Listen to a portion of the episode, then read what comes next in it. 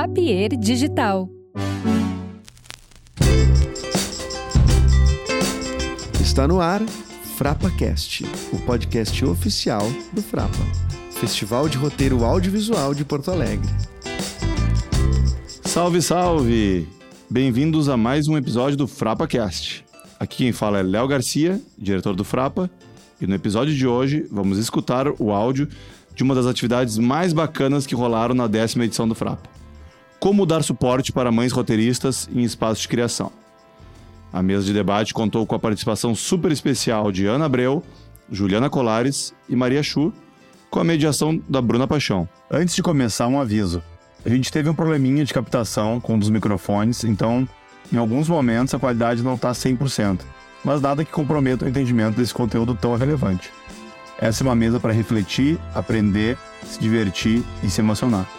Desejo um ótimo episódio para vocês.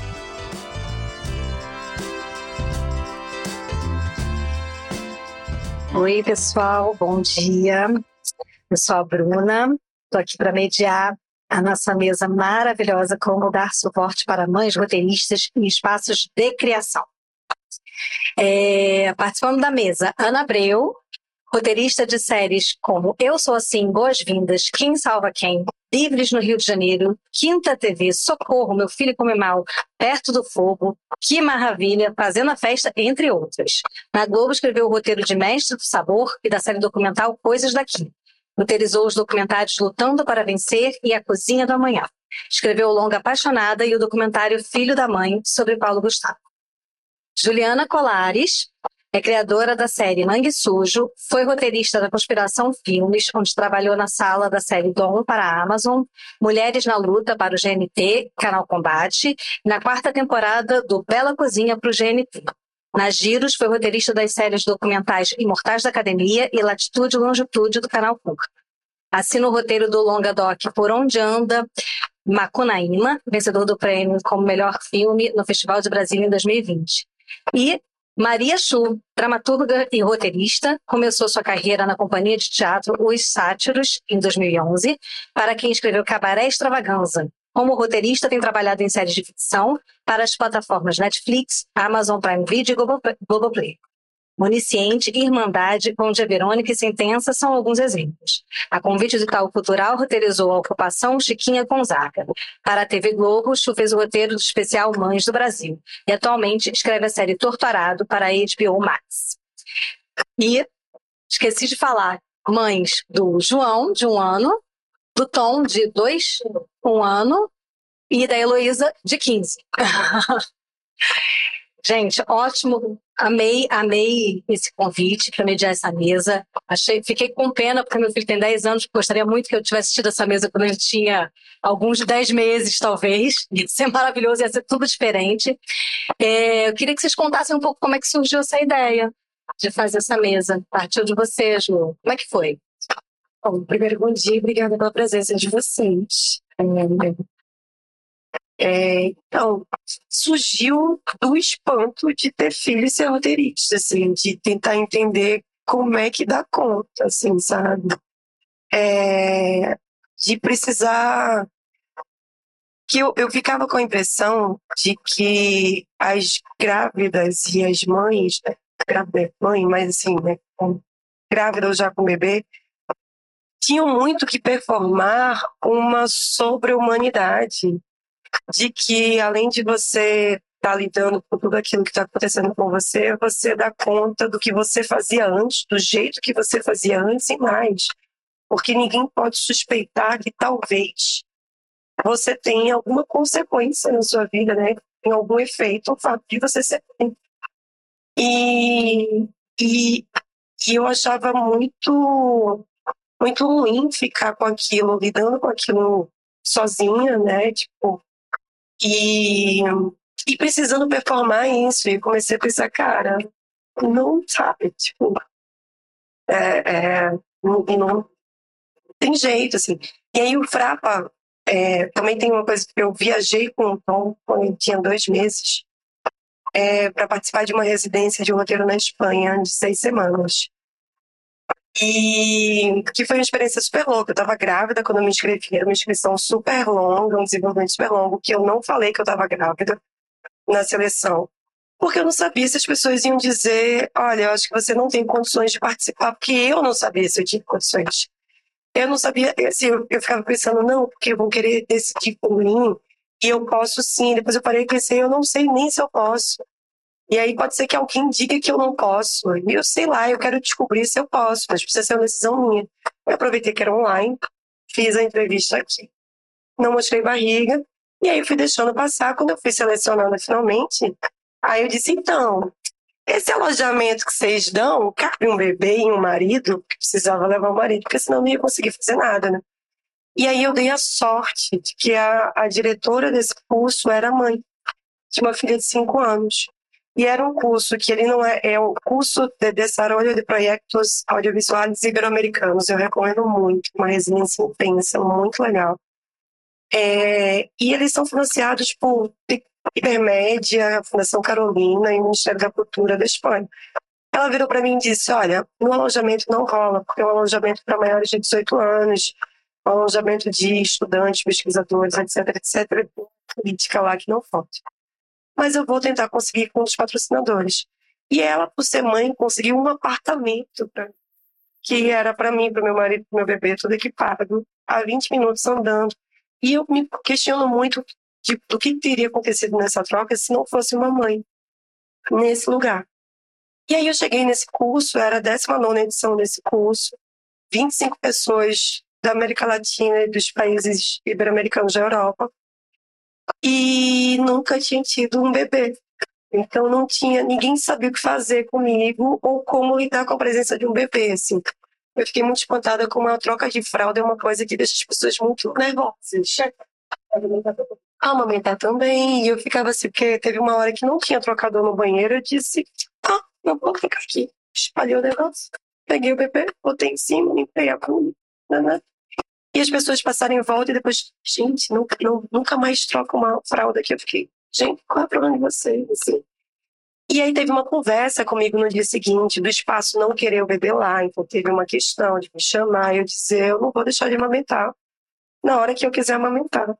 Então a gente fez um, um combinado do meu marido não ficar com o bebê o tempo todo lá, fizeram uma, uma lista de lugares onde ele poderia ficar enquanto o bebê não estivesse precisando mamar por perto e ele vinha para mamar no meu peito, tá? E aí eu me dei conta com as pessoas falando comigo de como esse não é um imaginário possível para a maioria das mulheres, assim.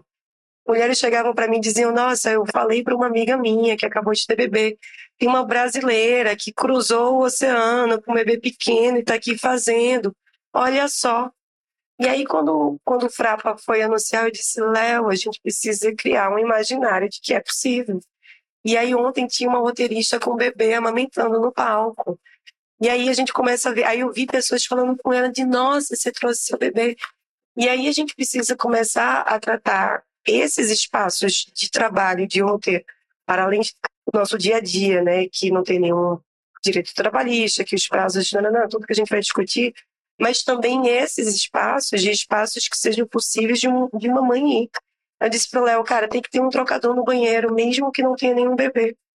Porque é pra gente entrar no banheiro e ver que tem um trocador. Olha, se tem um trocador, pode ter um bebê em algum momento.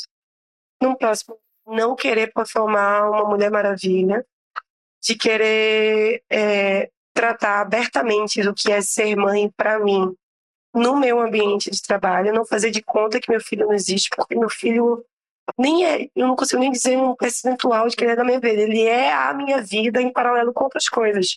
É uma camada que existe no todo, assim. E de, de querer tornar esses espaços possíveis para ter um bebê. Então, veio disso. Você propôs para o Léo, que é pai. E o Léo disse, pô, bora fazer. E aí a gente começou a montar.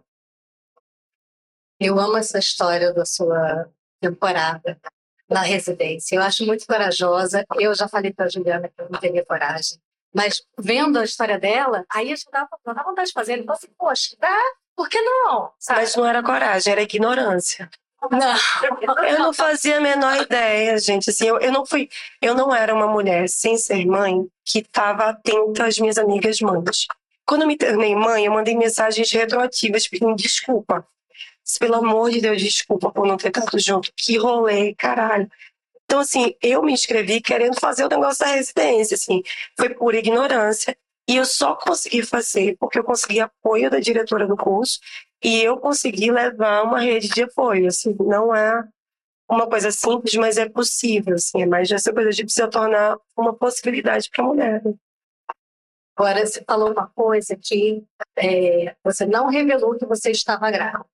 Isso é uma coisa também que a gente conversou, né, nos nossos sabe? Qual momento você fala, enfim, tipo, tipo Tinder, assim, sabe? Você fala, você faz como? Qual momento você fala, olha, tem, tem uma criança, eu espero o negócio evoluir, e, e aí a Ana, por exemplo, tem uma, tem uma maneira, né? Como é que é? Rogério, bota a foto 1 para mim, por favor. Queridas, bom dia. Obrigada. Como a gente imaginou, são mulheres. Essa é a minha foto de WhatsApp. Quer dizer, hoje em dia, as pessoas entram em contato comigo para trabalho. Tirei 90% por aqui e os 10% pelo Instagram. Essa foto é minha foto do WhatsApp, não só porque eu amo essa foto. Você falou do João, mas espera lá. Miguel, João e Francisco. Tá. Meu trio. Então, assim, no que a pessoa vai me mandar um WhatsApp, ela já vai ver que eu tenho três filhos. Ela vai ver que eu tenho um bebê. O João fez um ano já, essa foto é de maio. Então é quase assim, é, o outro, né, o outro lugar dessa possibilidade de exclusão, né? Olha, desde agora, você da produtora tal, do canal tal, que está me convidando, fique sabendo que eu tenho três filhos. Então, é o meu cartão de visita. O que, que isso pode acontecer? Caramba, acho que melhor não chamar ela não, que ela não vai dar conta. Sem, assim, completamente preparada para esse olhar. Por outro lado, é, olha, já sabemos que ela tem três filhos. Então, é quase assim, né? É, é um alerta né, de quem sou eu né, nesse rolê né, do, do roteiro né, de mulheres. É, bota a foto 2 também, por favor, Rogério. O meu Instagram é assim: três filhos e três enteados. Então, a gente vai ampliando um pouco o escopo do, é, de que lugar realmente a maternidade está na minha vida, né? É, então, quando eu entro no meu Instagram, que hoje em dia né, é uma rede para mim de trabalho muito, muito intensa, né? Acho que para todos nós, assim, é, eu preciso já dizer, né? Por um lado, o medo dessa exclusão, por outro, aquilo que a gente até conversou, né? Como a gente acaba virando um pouco referência também para assuntos de maternidade.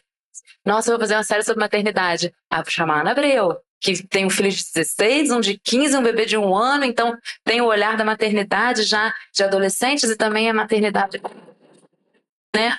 Mas também a gente não quer só falar de maternidade, né? Assim, amo escrever sobre maternidade, faço com o maior prazer. E uma das coisas que a gente também ama é desbravar novos universos, né? Eu acho.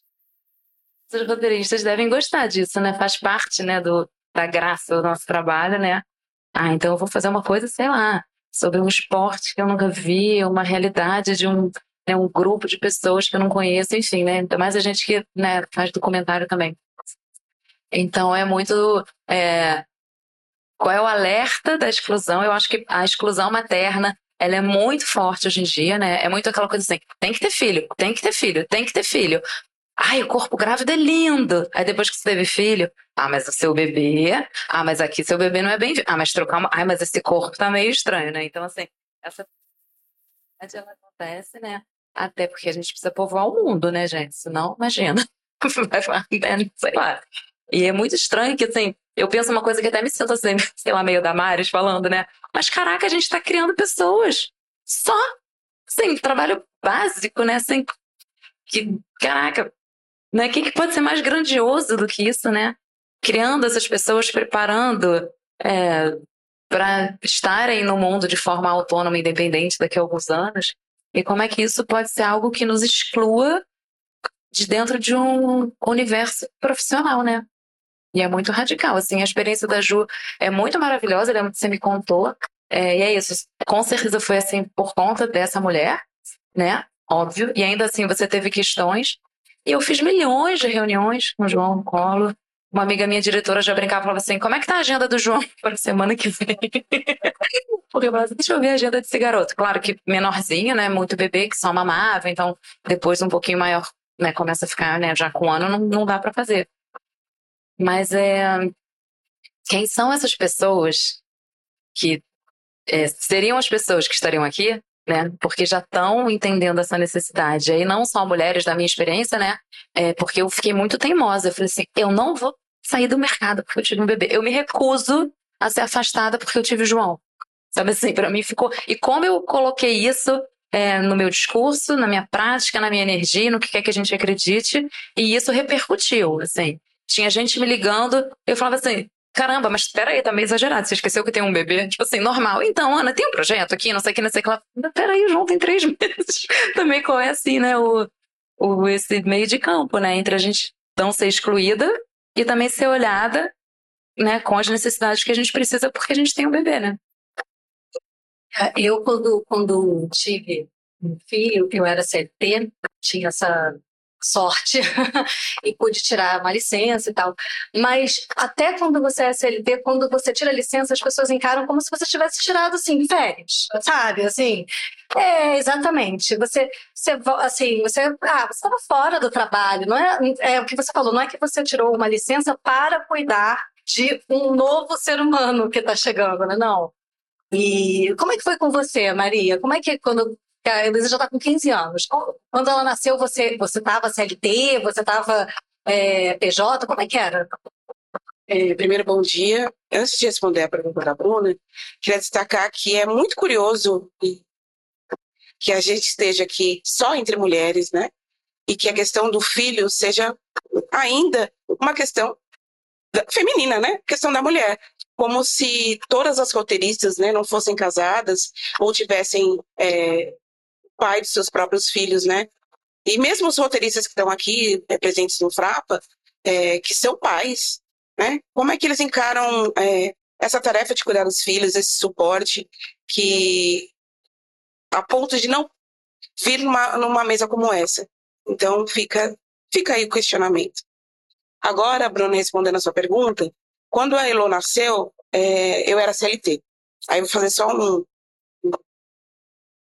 flashback, porque eu lembro quando eu tinha 16 anos, eu queria ser mãe e pensava, eu vou ser mãe e quando meu filho tiver, ou filha, tiver 3 anos de idade, aí eu vou voltar para o mercado de trabalho. Uma coisa bem de adolescente, nem sabia como funcionava, nem, nem o mercado de trabalho, nem a maternidade, óbvio, né? Porque eu, eu, isso era o pensamento quando eu tinha 16 anos de idade e só fui ser mãe perto dos 30. Então, bem diferente. E aí, quando a Heloísa tinha três anos, eu já era, eu era professora de escola pública, né, antes de, de migrar para o teatro e mesmo para o mundo audiovisual, é, eu era CLT, então, aquela licença maternidade, todos os benefícios. Então, por um lado, foi mais fácil, porque eu tive aquele tempo, como você falou, né, de estar com, com ela muito pequena, só que eu exonerei hum, exatamente quando ela tinha três anos. E aí, por isso que eu exemplifiquei essa história de, de ter 16 anos. E aí eu voltei para esse mundo das artes com uma criança de três anos. Então eu tinha que carregar a Elo para tudo quanto é lugar. Aula de dramaturgia. A Elo estava é, comigo quando eu não estava na escola. Uma coisa que era confortável quando era CLT era a questão de, por ser professora, no meio do ano, férias escolares, e coincidiam com as férias escolares da Elo. Então, né, ela está na escola, trabalhando, ela está de férias, eu estou de férias também. Quando eu comecei a escrever para o teatro, exonerei, é, e mesmo para o audiovisual, eu me vi em outro lugar. Eu falei, e agora? Né, quando ela está de férias, eu estou trabalhando. Então, eu vou dar, por exemplo, exemplo um exemplo quando eu estava na sala de, de roteiro da Irmandade. Deu meio do ano, a Heloísa de férias e eu tinha acabado de entrar no processo. É, era férias de julho, eu tinha entrado na sala de roteiro em junho. Ou seja, não ia viajar, era uma sala, de, era uma sala presencial. Falei, como é que eu faço? Então, levar a, a, uma filha de 11 anos de idade para uma sala de roteiro. Como é que é isso, né? Não vai deixar sozinha e precisa do seu suporte materno. E é um lugar que, que eu acho que quem é mãe roteirista vai me entender. Que a cabeça tá num lugar e tá no outro ao mesmo tempo, de ser multitarefa. Então, eu ficava numa sala de roteiro, né? e que tinha uma porta de vidro. E a minha filha sempre gostou, desde um ano de idade, de desenhar, e ela desenha até hoje, né? Tanto que ela quer optar pelas artes plásticas e visuais ou visuais. E ela ficava, eu ficava na sala de roteiro que tinha uma porta de vidro enorme, tipo um aquário, e ela ficava numa mesa, pouco afastada, com seus mil lápis de cor, como a vida toda isso, né? Ou tablet desenhando. Mas assim, entre um beat e um olhar é assim, né? Porque era o olhar dividido. E isso continua, tudo bem que agora ela tem 15 anos, e mas isso aconteceu muito na pandemia por conta de tá todo mundo em casa, né, aula online. Assim, será que a filha tá realmente na aula online, né, acessando a internet para aula online ou só tá brincando, né, tá se distraindo com a com a internet? Então, é um lugar que você divide o coração e a mente ao mesmo tempo. Não tem não tem um lugar de descanso, porque a filha tá ali, você tá olhando e tá escrevendo. É, e quando eu comecei a escrever, é, eu percebi, mesmo para dramaturgia de teatro, tanto para o audiovisual, que a maternidade, independente do, do gênero ou do tema da sala de roteiro, ela vaza muito para minha dramaturgia. Isso aconteceu em três peças de teatro que eu escrevi. Uma delas que, que eu ganhei um, um concurso se chama Ar Rarefeito. E é sobre uma mãe, que é uma costureira boliviana, e ela costura com o filho debaixo da, da máquina de costura. Ela está ali costurando e o filho ali o tempo todo, o, a criança. E eu, quando você escreve, você acha que é sempre sobre aquele universo, não é sobre você. Depois de você vai revisitar a peça, você tem um afastamento, eu percebi que era, era sobre mim. Porque eu escrevia é, com a Heloísa circulando o tempo todo ao meu redor, às vezes, é, em cima de mim. Aquela coisa, você está escrevendo uma cena e a criança vem e pula do nada. Você fala, meu Deus, não... a ideia veio aqui, eu não posso perder a ideia. Continue escrevendo com a criança pulando em cima. É, é, é muito curioso, porque eu lembro que a Heloísa tinha três anos de idade, não tinha quatro ainda, e eu estava escrevendo uma peça, a minha primeira peça, assim, que entrou em cartaz, que ficou, é, que foi essa, né? Você falou da apresentação, que é o Cabaré Extravaganza, e ela tinha, não tinha quatro anos completos, e ela falava assim, falava assim, mãe, eu entrava abertura de desenho, e falava assim, o que está escrito? O nome do episódio. Aí eu falava, sei lá, Casa da Maria, o nome do episódio, e escrevia. Continuava escrevendo. E ela, mãe, e o próximo? Isso daí como é que chama? Eu, ah, Casa do João. E aí teve uma hora que ela falou, é mentira. Não está escrito Casa do João. Assim, gente, eu me arrepio, assim, quando lembro desse, desse dia. Ela falou, não tá escrito casa de João. Você não quer me falar, mas eu vou aprender a ler sozinha para eu ler meus próprios episódios. Eu falei. E continuei escrevendo. E aí eu fui para a sala de ensaio dessa peça, né, aquele processo de colaborativo, estar com os atores, muito bem. É, e aí ela fica, isso era noite, ela ficava com uma menina que morava perto de casa, para ficar com ela à noite. Meu marido tinha chegado ainda em casa, então ela ficava com a Marília, inclusive, mesmo nome da colega. E aí um dia a Marília falou para mim: Nossa, é, ser filho de professor é, é, uma coisa, né? A menina tem quatro anos já tá lendo. Eu, como assim? Ué, a Heloísa, você não sabia? Isso, assim, eu tô falando de essa fala que a Heloísa falou, eu vou aprender a ler. Foi em março, tipo, corta para seis meses, cinco meses depois ela estava lendo, tipo, autodidata. Aí eu falei, como assim, Marília? A Heloísa lê, eu não, tô sabendo. Falei, vai ver que de tanto eu ler a mesma história, ela já decorou e você acha que ela lê. E ela falou, não. Falei, isso, pelo amor de Deus, vem aqui. E aí ela estava lendo. E ela falou, eu falei para você que eu ia aprender a ler. para você não... Eu me assim, é um lugar que me arrepia e me emociona, porque é, aquela coisa da culpa da maternidade que a gente está sempre falando, de que a criança teve que se é, auto-proteger e auto-sustentar naquele momento, porque aquela culpa, a mãe não estava presente, sabe? Mas eu estava ali, mas não estava, né? Porque eu estava. Olha, só chorando, tem que ser chorando. Enfim, e aí, no streaming é a mesma coisa. É, um das, uma das últimas é, séries que eu ajudei a escrever se chama Sentença, né, a da Amazon, é, a protagonista se chama Heloísa, que é o nome da, da, da minha filha, e o filho da Heloísa, é, que é um adolescente, para mim, quando eu assisto, eu falo, caramba, esse menino é Heloísa. Porque na hora de escrever o roteiro, você acaba pegando coisa do seu filho, adolescente, e vai levando para o universo. Então, eu olho tanto para as produções, quando tem universo de adolescente, é, tanto Bom Dia Verônica também tem a personagem e a amiga dela que são adolescentes, é, embora não seja uma série, né, seja um thriller, eu acabo levando a maternidade é, nesses vãos. Né? É, eu acho que não tem como descolar. Para vocês também, para a Ju e para Ana, vocês acham que também o processo criativo de vocês, a maneira de olhar uma história mudou da maternidade? Vou comentar uma coisa que a Chu falou, que eu sempre falo lá em casa, assim, a gente, sem desmerecer é, de forma alguma os outros ofícios que não são tão é, que demandam tanto um fluxo criativo. Quando a gente está no meio de uma ideia e a gente é interrompida, é muita angústia.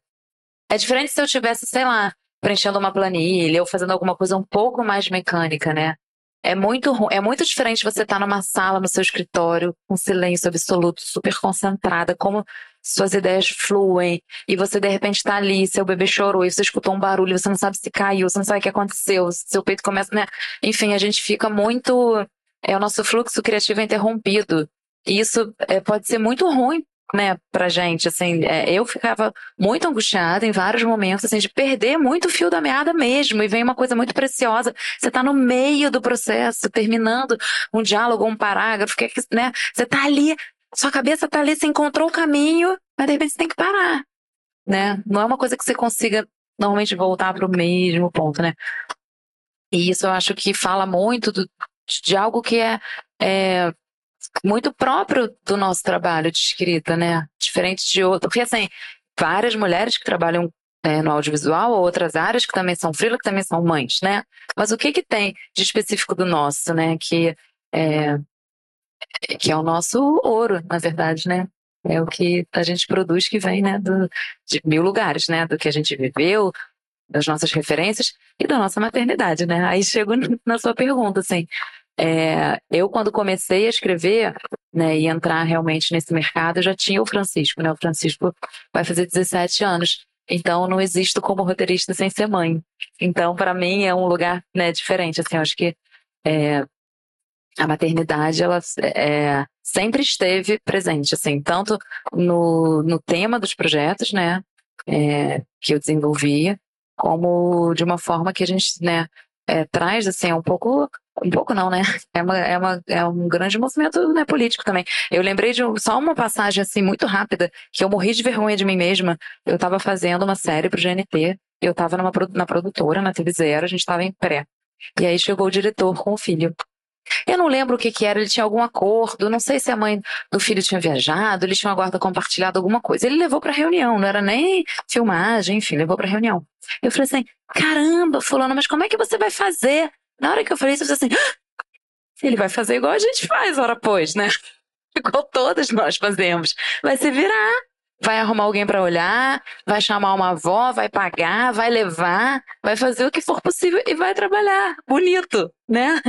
Como a gente faz, né? E eu me vi, eu já tinha filho, eu falei, gente, acredito que eu falei essa coisa ridícula, idiota, morri de vergonha, mas você vê que isso saiu de mim, né? Porque isso tá tão, né? Nossa, até eu, que sou feminista, sou mãe, tô super ligada nesse assunto, me vi essa pergunta imbecil para ele, né? E que tava claro ali aquela velha história de paizão, eu sou um paizão maravilhoso aqui com meu filho. E a gente que quando leva, né, aquela atenção o tempo inteiro que você mal consegue, né, focar no estado de presença é, Você olha para o homem e fala assim, olha que bonito, que paizão, né? Aí a mulher fala, ai, já trouxe filho, né? E também, mas cadê a mãe desse garoto? Olha, cadê? Quando é que ela tá? Por que, que não tá com a mãe, né? É, eu, quando eu estava por quatro meses, é, eu fui fazer uma entrevista para um trabalho, e aí eu tinha acabado de amamentar, entreguei meu filho para ali, e entrei na entrevista e falaram: oh, fala de você, do que você já fez. E eu não fazia a menor ideia. Eu não conseguia lembrar. tem uma coisa da, quando você é mãe de bebê, de uma.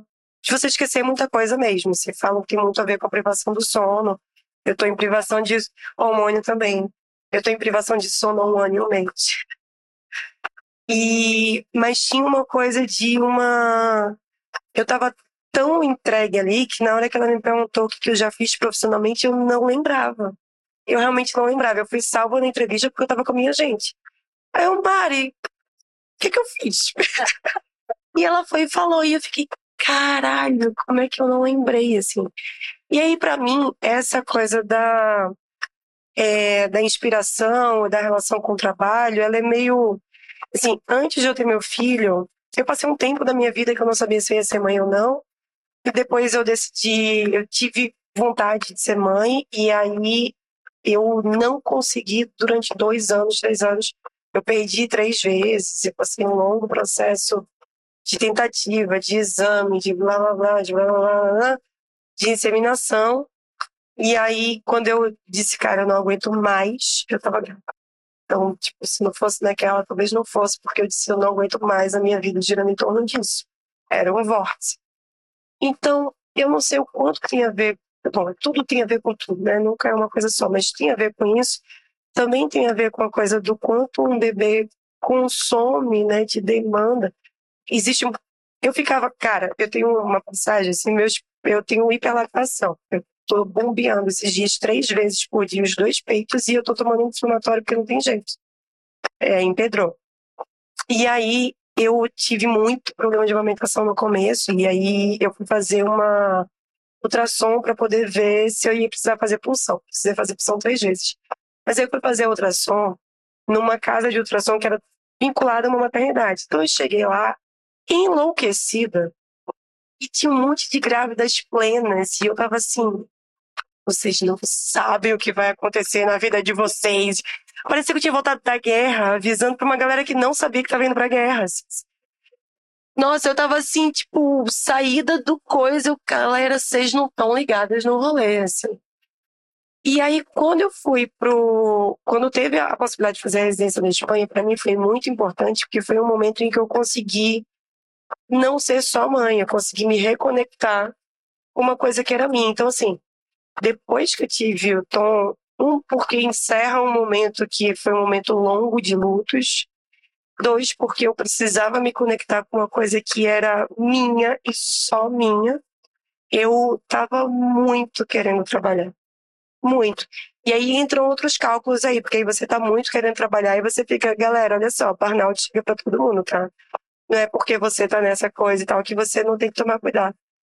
Então tem, tem algumas coisas, assim, eu me vi reapaixonada pelo trabalho depois que o Tom nasceu e ao mesmo tempo lidando com essa coisa de um momento de euforia e um momento de exaustão e de como é que a gente chega no meio do caminho. Acho que o, o trabalho me salva da maternidade também. Porque a maternidade é isso. Assim, Para mim, o parto é um momento de ruptura muito intenso. Assim, você cai numa parada que você fala: caralho, eu não estava preparada para isso. Por isso que eu falo, quando eu me inscrevi para coisa da Espanha, era ignorância. As pessoas, nossa, como você é corajosa, eu ignorante, minha gente. Você não tem noção, não fazia ideia, assim, não tem preparo. Então, eu acho que é tudo meio junto. E aí eu fiquei escutando o Chu falar sobre como não tem como não levar os filhos para dentro do que a gente escreve. E eu fiquei pensando sobre como é importante que mães escrevam porque as mães que a gente assiste não são mães, né? É, Casa de Papel, aquela detetive grávida que é só uma barriga. Eu ficava, gente, mas você tá dando nas costas, não, meu amor. Seu tênis é amortecedor, você quer fazer xixi? Não tem uma realidade ali, e às vezes eu, quando estou criando, fico no meio do caminho entre um imaginário que está aqui e que vem umas referências que você não está pensando sobre, que elas vão ali meio que no automático, quando a gravidez não é o ponto central da história, está criando trama. E aí você vai ali esquecendo que aquela mulher está grávida e tentando reconectar com calma. Eu estava me sentindo como nesse momento, como é que eu coloco isso aqui? E aí eu fico querendo, porque tem essa coisa, né, tipo, é, dessa maternidade real de ser esse momento das duas coisas. Né? Assim, a maternidade não é uma coisa só em momento nenhum. Eu não me sinto uma coisa só em momento nenhum. Assim, todo o tempo inteiro as coisas estão estão juntas, né? Então eu acho que que tudo, que sim, que inspira, que exaure, que, que salva e que, que, que tudo junto, assim, que sim, que não. Agora, vocês falaram, uma... Tocou num ponto agora que é justamente a, a maneira como a mãe é retratada no audiovisual, né? Isso acho que vocês têm que pensar também. Porque, por exemplo, quando eu era pequena, eu via aquelas cenas de parto de novela. Eu falava, meu Deus, gente, que coisa horrível. E, é só... e outro dia eu vi no, na, na, nessa série que não é Game of Thrones, que é o Desdobramento, é outra fase. É... Casa do Dragão. Primeiro episódio, só o primeiro episódio. Tinha um parto horrível, horrível. Eu fiquei, meu Deus, até quando a gente vai ver mulher sofrendo no parto, socorro. Então, é, eu queria que vocês falassem um pouco disso. Como é que, a, que as mães são retratadas? É, é, agrega, afasta? Como é, qual a opinião de vocês? É, também vou pedir ajuda às universitárias, mas tem uma coisa que, que a Ju acabou de falar que é, que é muito que a gente tem que chamar muita atenção, né? Porque essa detetive, a policial na, na Casa do Papel, ela tá com uma barrigona, né? E investigando tudo. E é óbvio que a gente quer ver uma mulher que trabalha, né? No, ali no audiovisual, porque não é, a gente quer ver só a dona de casa, não, não que tem esse problema. É, às, vezes, às vezes é uma opção, às vezes não é, é uma imposição. É, eu acho bastante interessante ter uma mulher grávida ali trabalhando. Né? É óbvio que tem essas camadas que a gente é, que são inverossímeis, que não dá para se levar em conta.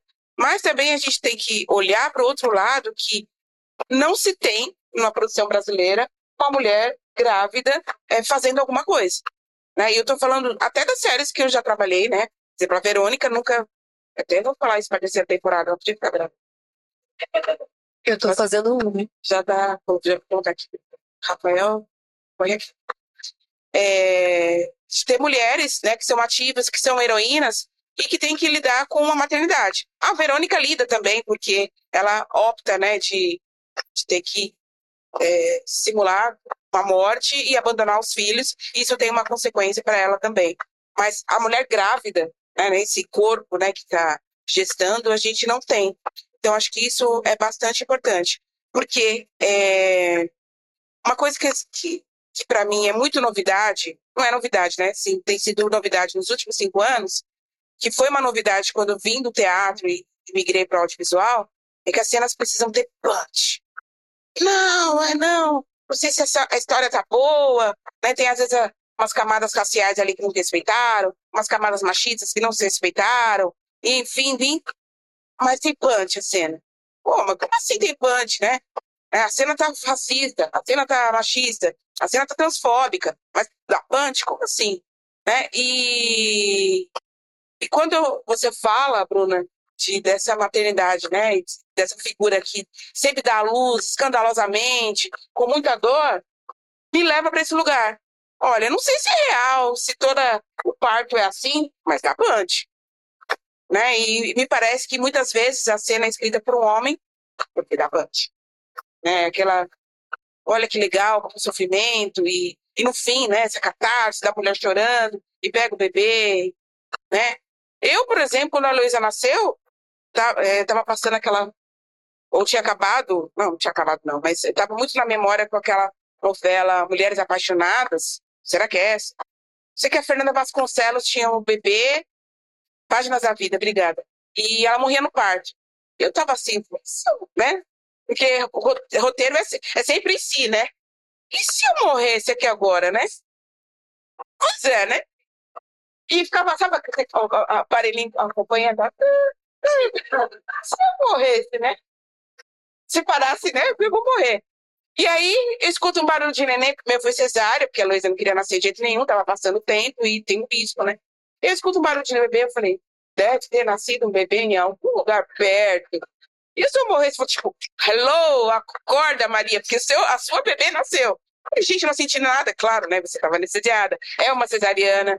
né? E você fica com aquele imaginário, nossa, é mesmo, né? Parte normal do, do audiovisual, é sempre muita dor, muito escândalo. E eu lá, assim, pensando se eu fosse morrer, como a Fernanda, né, da, da, da novela. Então, é, essa, essa, essa imagem de uma mulher distraída no próprio parto é uma coisa que não se vê no audiovisual, né?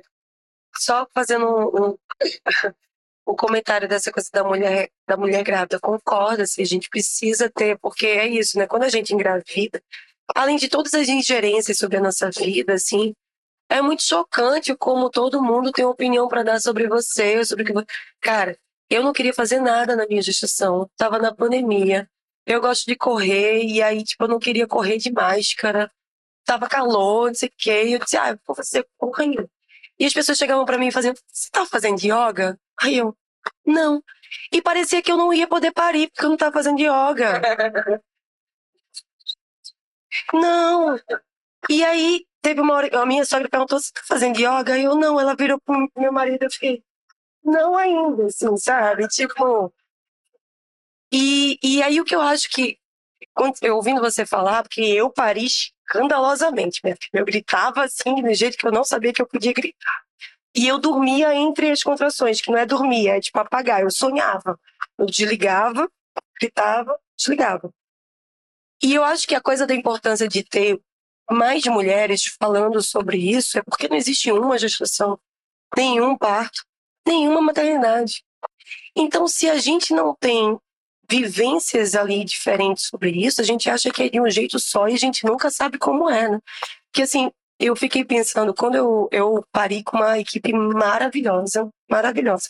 Quando eu, fui, eu não fiz nada e quando eu fui parir, que começou tudo, eu disse, fudeu, cheguei na hora da prova e não estudei, né? Não sei o que fazer agora. E aí a minha obstetra, eu disse, eu faço o quê? Ela disse, o que o seu corpo mandar. E ela não fez o meu parto, ela assistiu o meu parto. Quem estava parindo era eu, assim. E, e eu tinha uma coisa de passado tanto tempo perdendo, fazendo tratamento, não sei o que lá, não sei o que lá, que quando eu engravidei, eu disse: eu não quero fazer uma pós-graduação em parto. Porque você precisa estudar 300 mil coisas para você não sofrer violência obstétrica. É um absurdo. E aí, quando eu fui amamentar, eu disse: ok, essa parada que para mim foi muito mais difícil, na minha, na minha experiência, muito mais difícil do que o parto, eu não fazia a menor ideia do que fazer, assim. Os primeiros dias foram muito enlouquecedores e tal. E aí, é, também, não sei, eu fiquei pensando agora que talvez também tenha a ver. A gente não sabe o que é parir, né? A gente não, a gente não vê o que é parir, a gente não sabe o que é parir. Todo mundo nasceu de alguém, a gente não sabe o que é isso. Então, talvez a gente trazer isso para dentro da dermatologia, isso tem a mulher grávida que sim, que é policial, que investiga, que pula muro, que não sei o que lá, que não sei o que lá, que não sei o que lá. Mas que ela também não seja super-herói, ela não seja sobre-humana, no sentido de quando você tá grávida, você achar que você precisa dar conta dessa porra toda. Ou ela seja, mas outra não seja. Né, pra gente poder ter um imaginário que a gente não precisa ser assim. A gente pode ser assim, a gente pode ser assim, a gente pode ser assim, a gente pode ser de outro jeito, assim. Muitas gravidezes, muitos partos e muitas maternidades, que são diferentes todas. É, eu acho que Ju tocou num ponto que para mim é o mais importante, que são inúmeros partos, inúmeras maternidades, inúmeras mulheres, inúmeras crianças e esse parto da novela é o parto que vai estigmatizar, que a gente fala assim, caraca, a gente renovar minha carteira de motorista no Detran foi um parto. De que parto eu tô falando, né? Não foi do meu parto, do João. Esse parto não foi. Mas tem gente que ficou três dias parindo. E esse parto foi, né? Então, assim, quanto a gente escuta de mulheres que. E é engraçado, porque, ao contrário de Ju, eu fiz pós-graduação, mestrado, doutorado, cinco pós-doc em maternidade, eu sabia tudo, porque eu sou obsessiva, né? Então, assim, tudo que eu estudo, eu vou. Aí eu sabia cada detalhe do trabalho de parto, cada etapa de amamentação, sei todos os detalhes de tudo. Cara, meu parto aconteceu tão rápido que eu não conseguia nem entender que parte eu tava. Mas eu já tô no expulsivo, quanto de que eu tô de. Essa contração é de treinamento, não é? Qual é a dilatação? Quando eu fui entender, o João tava aqui. Foi uma loucura, assim. Foi uma coisa que eu não consegui tudo que eu tinha estudado não serviu para nada, porque eu também tive é, o privilégio de estar com uma equipe extremamente respeitosa e que a gente precisa se munir de informação para não sofrer violência obstétrica, porque no Brasil é assim, né? E dependendo da sua equipe, você não precisa, porque você vai estar resguardada disso, né? Mas é, no meu perpério, porque João dormia muito quando era bebê. E aí, depois de uns seis meses, começou a ficar difícil ficar vendo coisa, né, na televisão. Mas eu, é, duas obras, assim, audiovisuais que me chamaram muita atenção, é Made, não sei quem viu. E aí eu não vou entrar em nenhum juízo de valor, tipo, se é uma boa obra ou ruim, se a direção é boa, enfim. Eu, eu tava vendo, assim, é, o puerpério, como a gente falou, né? A gente esquece palavras e tudo, a gente tem uma questão hormonal que é séria, né? Então, quem já viveu sabe, a gente que trabalha com palavras tem brancos absolutos. Fala, o que, que, que, que eu fiz? Você esquece sua própria biografia, né? É esse nível. Realmente isso acontece. Privação do sono, é, já passei muito né, com os mais velhos. É uma coisa enlouquecedora. É bizarro mesmo, né? Técnica de tortura, de fato, né? É, mas Made me tocou muito. Eu, eu não queria ver, porque eu achei que era muito pesado, né? Pra assistir num puerpério muito recente. E eu, e eu tive uma identificação muito impressionante com Made. E quando eu fui ver Mães Paralelas, eu queria socar o Almodóvar e todas as gerações. Assim, eu Por falei, favor. o que, a ponto do Léo, meu companheiro, ver aquele. Falou assim: elas estão em trabalho de parto? Essas duas? O que que tá acontecendo? Gente, a fotografia é linda, aquela cozinha, eu queria morar dentro dela. Penélope mais musa do que. Não, não tô falando sobre isso, mas assim, que, que porra tá acontecendo aqui? É o parto da novela? Olha aquelas duas batendo um papo em trabalho de parto como se nada houvesse. Deu muita raiva. Eu li, inclusive, o roteiro depois que era nessa linha, assim, tipo, de duas grávidas parindo com problemas no parto e tava uma coisa linda, assim, eu fiquei, mas... Era um homem que tinha escrito, né, meu amor, converse pelo menos com alguém que pariu. Gente, eu tenho as fotos do meu parto, eu tô bizarra num nível. Eu não sei descrever o que é meu cabelo, parecia um sol, porque tinha assim uns negócios. A minha cara, assim, gente, nem sei. Assim, uma dor, eu xinguei muito, mas eu não era muito do grito. Eu, falei muito palavrão. E eu cheguei na maternidade assim, olhei pra minha, pra minha obstetra e falei assim: cadê minha anestesia que a gente combinou? Ela falou assim: cara, não, deu tempo. Tipo assim, não vai. Aí eu, vai ser na tua. Quando eu entendi que não só estava parindo normal, porque eu fiz duas cesáreas dos mais velhos, né? Queria muito parto normal. Eu acho assim, é, fosse hoje o parto do Francisco do Miguel, eu teria tido parto normal, porque, gente, 16 anos é um século dentro desse universo, né? Eu ia falar isso, mas depois a gente entra nesse, nesse papo, né? Porque a Elô tem 15 anos e é uma outra maternidade, né? Não só de da gente, da relação nossa com os filhos, mas do mundo também, né? A gente tem que entrar nesse papo. É muito diferente, assim, muito. É, e eu queria muito fazer parto normal, mas eu, no meu plano de parto, né, que é meio que um combinado que você faz com a sua equipe, também é uma coisa muito contemporânea, moderna e privilegiada, sabemos, né? Você ter uma equipe que vai te escutar verdadeiramente sobre um seu plano de parto, né, que é o seu desejo ali como mulher que está parindo. Eu falava, eu confiava muito na minha equipe e tal. Eu falava assim, a única coisa que eu quero combinar com você, eu falava é que eu, quando eu pedir anestesia, você me dá. Porque eu sei que ela é super, né, parto, né, natural. Ela falou assim, você que vai mandar. Se, se eu achar que pode, é porque às vezes a anestesia ela pode é, atrapalhar um pouco o processo, dependendo do, do momento que você tá, né. Eu falei assim, se você achar que você vai me dizer. E quando ela chegou na maternidade junto comigo, eu falei pra ela assim, cadê minha anestesia? Ela falou assim, não vai dar tempo. E quando eu entendi que eu estava parindo, não só de um parto normal, que era o meu desejo da vida, mas sem anestesia, eu fiquei tão puta. Mas eu fiquei tão puta. E eu não conseguia entender o que estava acontecendo. Porque foi muito rápido. E eu não tive aquela coisa assim, faltou a yoga, né? O estado de presença. Porra nenhuma. Eu tava desesperada. Mas é isso. Foi essa, é, esse foi o meu parto, né? Então, assim, esse estigma, esse estereótipo, como a gente é responsável por, é, ao criar os imaginários, a gente está entrando, né, na fantasia das pessoas. Né, eu que faço muita não ficção, muito documentário, eu penso muito nisso, assim, qual é a responsabilidade do que a gente está retratando? Não é uma arrogância, não.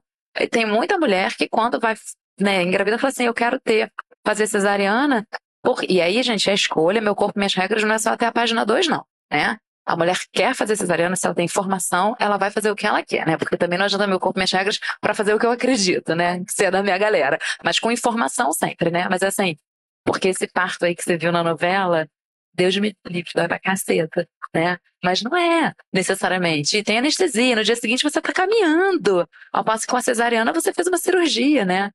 Então, assim, é como a gente que vivenciou isso, né? Todos nós aqui que, né, que vivenciaram isso, como a gente também é responsável por criar essas novas narrativas e a construção do imaginário em relação ao parto. Até eu falei brincando a coisa do Detran, mas é verdade, né?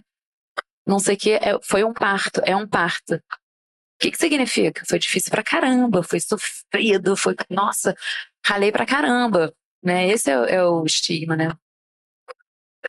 Como é que vocês acham que a mãe é retratada? É, porque eu vejo que ela fica muitas vezes naquele estereótipo da, da mãe dominadora, ou da mãe que infantiliza o filho adulto, é, sempre num lugar de chata, né? Eu tenho uma raiva de, de personagem feminina chata, gente. Eu, uma, uma das minhas maiores não, não era briga, né? Debates. Vamos botar assim, no Pais de Primeira, que toda vez que, que começava a personagem lá, a mãe, eu falava assim, pelo amor de Deus, Prata, não deixa ela chata. Não lembro nem o nome da personagem.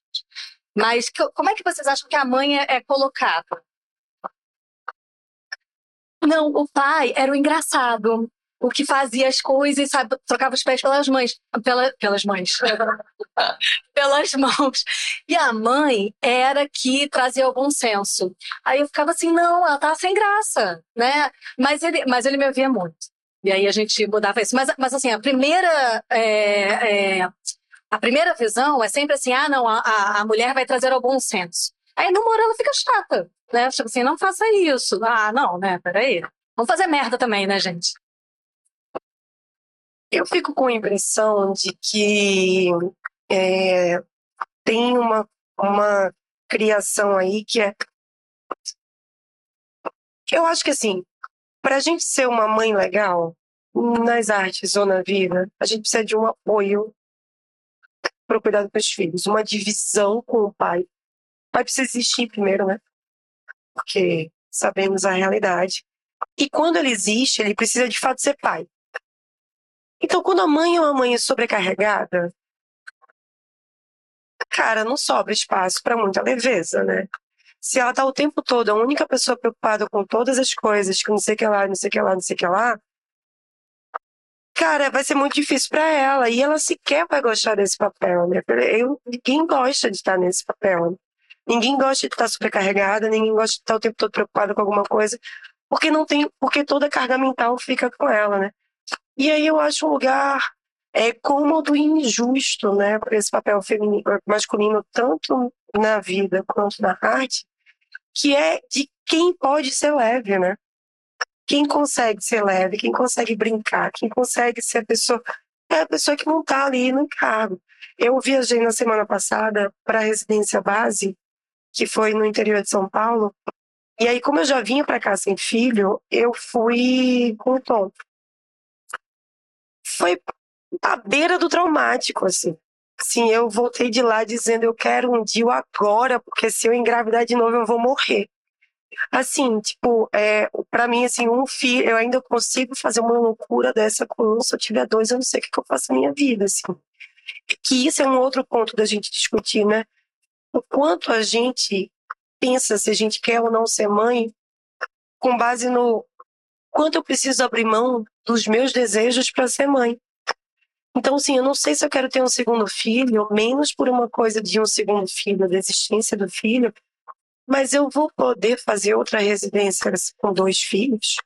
Eu consigo ir para a Espanha, né? Tipo, me referindo no passado, com dois filhos. Então, eu acho que aí eu, eu fui para a residência base, foi uma, foi muito, foi à beira do traumático, sim. Eles foram super legais e tal, levei o bebê, não sei o que, não sei o que. Mas eu tava lá fazendo, trabalhando e com uma criança de um ano que não para, graças a Deus, super saudável. Mas é uma loucura, assim, exaustivo, exaustivo, exaustivo. E aí agora eu vim para cá e deixei com meu marido e tá sendo muito bom deixar com ele, sabendo que eles estão se fudendo, assim, tipo, é... porque precisa, precisa precisa se fuder também, assim, para depois, na hora que eu voltar, cara, ok, entendi alguma coisa aqui, porque tem umas coisas que a gente tá muito mais na frente que o cara escolhe o quanto ele tá disponível para estar tá. E meu marido é um super pai, mas ele ainda é pai, ele não é mãe, né? Sim, porque tem uma diferença não no, no o que deve ser, mas no que a gente não pode escolher não ser.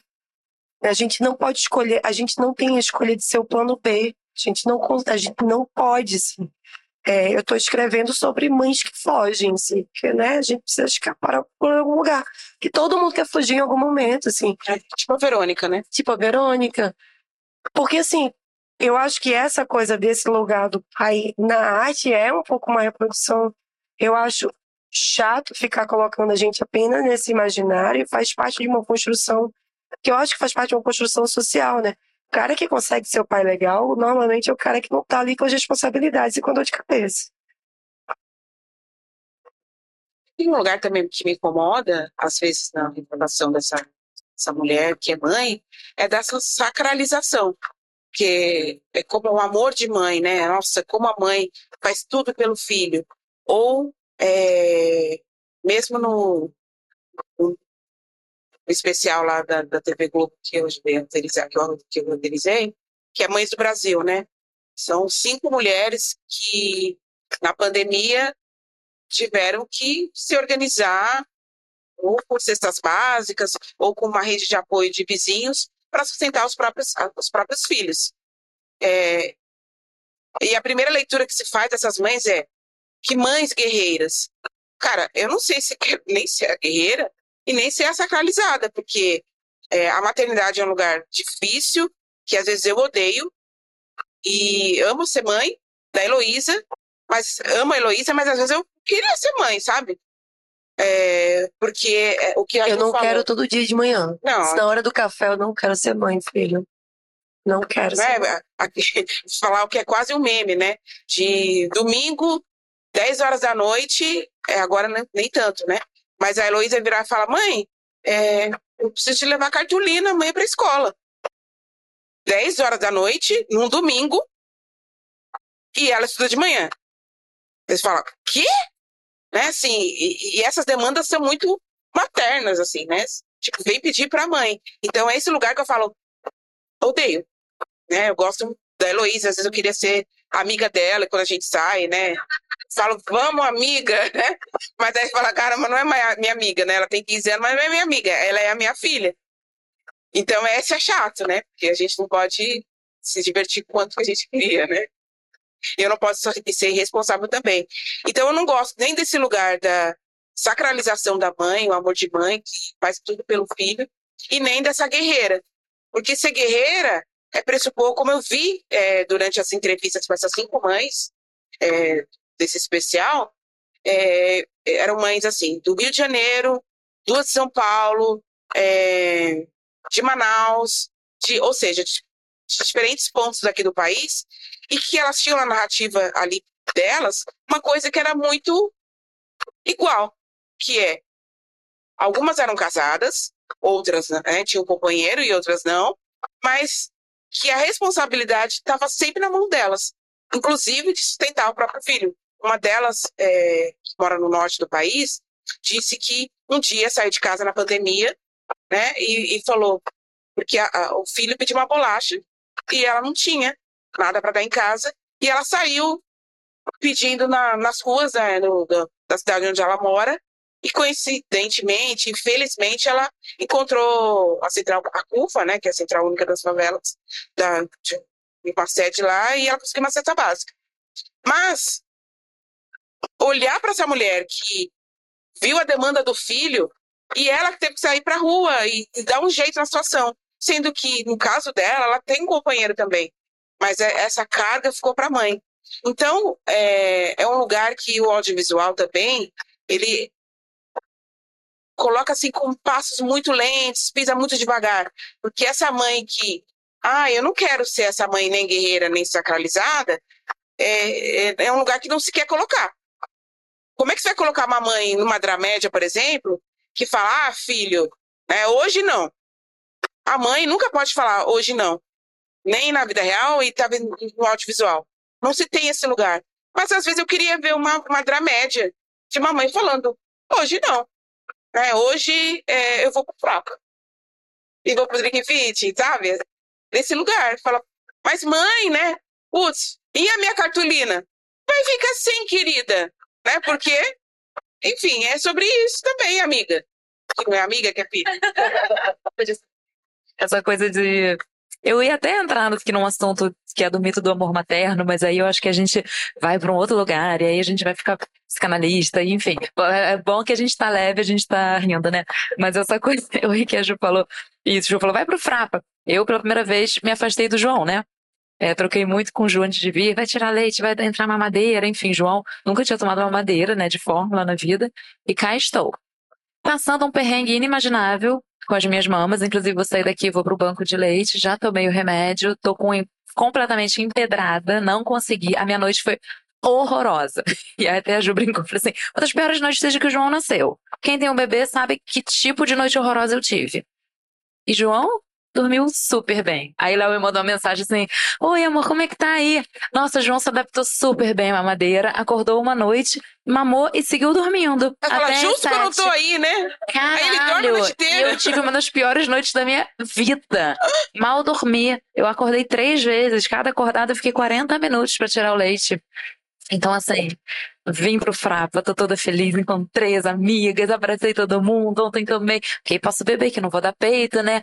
Ai, ontem eu cheguei tipo uma adolescente, assim, né? Não andava de avião desde que começou a pandemia, fiquei muito em casa, pandemia, depois, né, o bebê e tal. E tive uma noite, uma palavra, escrota, que cadê que o Léo tava se fudendo um pouco? Que acho que também. Não, é, não que a gente deseje o mal pros nossos companheiros que estão lá pra gente.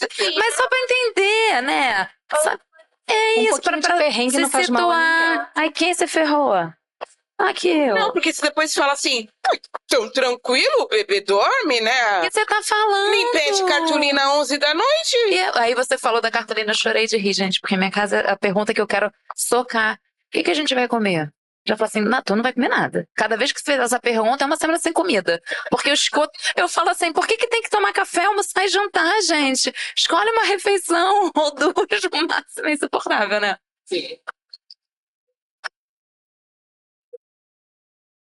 Maravilhoso, cara. Até me perdi aqui, tô, tô só assistindo. É, gente, é, voltando um pouco para o mercado de trabalho para as mães recém, principalmente as recém, recém-mães, né? Os bebezinhos. Vocês já perderam trabalho por, causa, por conta do bebê?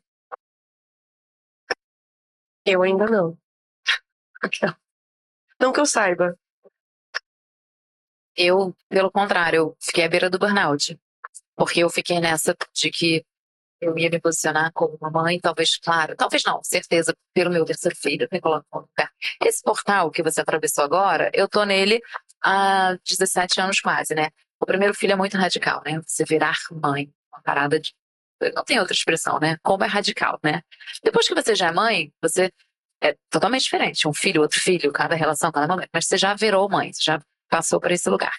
E aí eu fiquei muito. Eu acho que eu. é, fazendo aqui uma auto, autoavaliação, eu acho que eu errei um pouco pelo excesso de não vou deixar de pegar nada porque eu tenho um bebê. E aí eu tive uns três meses ali que eu tava à beira de um burnout real, assim, eu sinto que eu peguei a ruazinha, algo me fez, não vai não, mas assim, eu tava, e com o esquema é de casa super confuso também, porque, enfim, sem um esquema, né, é, é, muito bem estruturado, uma coisa assim, muito, muito que eu não indico, e não gosto de falar isso até naquele post, né, que eu fiz, assim, odeio esse lugar de super mãe, não gosto, acho que a gente não merece se colocar nesse lugar, sou fadona, dou conta de tudo, não, aí tem uma fala da Shonda que eu amo, que é, naquele livro dela, é o ano em que eu disse sim. Ela fala muito de maternidade, né? E ela tem três filhas, né? Pelo que eu, pelo que eu sei, que eu entendo maternidade solo, né? E trabalhando, como a gente sabe, né? Tipo, apenas Shonda. E aí ela falou que uma vez numa entrevista perguntaram assim pra ela, como é que você dá conta de tudo? E ela falou assim, gente, eu tenho que dizer que eu não dou conta de tudo. E ela se tocou que todas as estrelas de Hollywood, nenhuma falava assim, eu dou conta de tudo porque eu tenho, sei lá, a Marília olhando as minhas filhas. E graças à Marília, eu posso estar onde eu estou hoje, né? Não, é uma coisa assim, eu dou conta e tal. E aí ela falava assim, é, que de serviço isso às mulheres, né? E aí as estrelas de Hollywood sempre lindas e maravilhosas. Como o Chu chegou aqui, toda linda, maquiadela. Aí eu falei, toda empedrada, né? Com a dor do cacete. E aí ela fala assim: é, eu não dou conta de tudo. E tudo bem. Se eu tô na festa da- de apresentação da minha filha, eu tô atrasada num roteiro, eu tô perdendo uma reunião. Se eu tô full no trabalho, a minha filha tá chateada porque eu perdi. Daí ela brinca numa coisa de que ela é zero aquela mãe que faz o bolinho para levar para escola e tal, né? E que aí tinha uma festa e a filha estava naquela escola daquelas mães, assim, falando um clichê daquelas mães americanas, né, que são dedicadas exclusivamente às filhas e tal, e que ela mandou a filha levar um bolinho, tipo que ela comprou na padaria com a etiquetinha, era um brownie, né, com a etiqueta da padaria. E que alguma mãe teria feito algum comentário. Tô contando a história já meio mais ou menos que tem tempo que eu li. É, Nossa, mas você não fez? Sabe, sentir o preço, né? E que ela falou assim: enquanto você optar por decorar o bolo da sua filha com todo amor e carinho e respeitar que eu comprei o meu bolinho Ana Maria, tá tudo bem. Mas enquanto você vier julgar o meu bolo Ana Maria, porque você tem talento na cozinha, tempo e está feliz decorando o bolo que sua filha vai levar para a escola, e eu odeio fazer doce e não tenho nem tempo e vou comprar o bolinho Ana Maria, né? Então, enquanto a gente pudesse respeitar nesse lugar, tá tudo bem. Mas se você for a mulher que faz o bolo e eu que compro Ana Maria vier te criticar, eu também vou te defender. E ela fala assim: a guerra das mães tem que acabar, né? Se você ama fazer seu bolinho decorado, você tem tempo e prazer, faça. Se você odeia cozinhar e não tem tempo nenhum, você é uma executiva, né? Você compra o seu bolo Ana Maria, tá tudo bem, né? Eu, eu nunca tive uma, é, uma questão que eu soubesse de ser preferida de algum trabalho por causa da maternidade, não. Mas eu acho que tem uma série de coisas é, para além da admissão ou não, no próprio fazer do trabalho do roteiro, que precisa muito ser repensado, né? Eu acho que todo mundo aqui que não tem filho sabe como é o prazo, o prazo das coisas, né? O prazo de escrever um roteiro, quanto a gente fica enlouquecido e tal. É, de prazo. E aí tem várias realidades dentro da realidade, né? Carol Pires estava aqui, eu li um texto dela muito emocionante sobre a, a vivência dela com mãe atípica, né? Mãe de uma criança do espectro autista.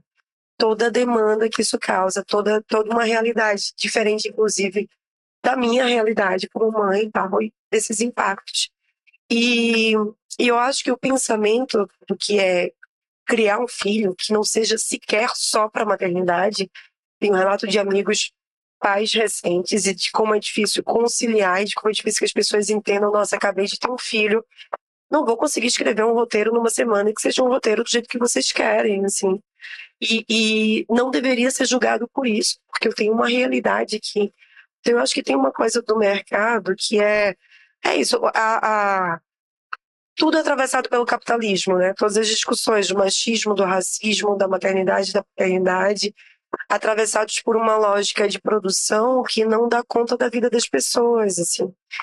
E, e eu acho que esse pensamento ele tem que estar em uma série de coisas, tem que estar é, a gente ter possibilidade de ter é, horários de trabalho que sejam fixos, porque nem sempre você tem alguém cuidando do seu filho todos os dias da semana para você, ou creche todos os dias da semana, e você tem que manejar o seu horário com o seu parceiro, com quem te ajuda a cuidar para poder dar conta e tal. É, dos prazos, a gente tem agora, depois que esse ano, né, esse ano quase pós-pandêmico, né, saindo da pandemia, as crianças ficaram doentes o ano inteiro. Eu tive a possibilidade de contratar uma babá que a gente tem três vezes por semana, porque a gente não queria ter os cinco dias, a gente queria revezar também da gente cuidar e de ter uma babá ajudando a gente três vezes por semana. E foi o que salvou meu filho de ficar o ano inteiro doente. A gente tem um, um vizinho de porta, que é um bebê duas semanas mais novo que ele. E ele tá há mais de seis meses doente, assim, e ele baixou a fralda G para M de tanto que ele tá doente. E aí, como é que é você. Aí tem uma questão financeira, né? Que você paga creche e às vezes, para você dar conta do seu volume de trabalho, você também precisa pagar babá, porque a criança está doente em casa. Ou você precisa faltar porque sua criança está doente em casa. Ou, ou é isso, assim, você não tem uma rede de apoio. Então, assim, eu acho que precisa haver um, um olhar humano nos processos e que ele muitas vezes não existe, né? O cronograma, vem um cronograma. A gente está, inclusive, tem novidade, não sei se todo mundo está aqui está sabendo, mas a Abra entrou com uma representação no Ministério Público do Trabalho em relação aos streams por causa dos contratos abusivos de cláusulas que são muitas vezes ilegais no país. E a gente tem um modelo de trabalho que ele serve, que ele segue um padrão de não só transformar a gente apenas em mão de obra, como transformar a gente em mão de obra sem direitos, né? Eu acho que a maternidade e a paternidade precisam ser pensadas no dia a dia dos modos de fazer trabalho. A gente precisa poder ser pai, mãe e profissional, né? É, independente do que a gente esteja escrevendo ali. Bruna, deixa eu te falar uma coisa que você tocou, Gil, sobre as entregas, né, que são é, apertadas. Para quem trabalha no streaming, sabe, né, que tem ali todo um cronograma muito apertado, e se atrasar um, uma reação em cadeia.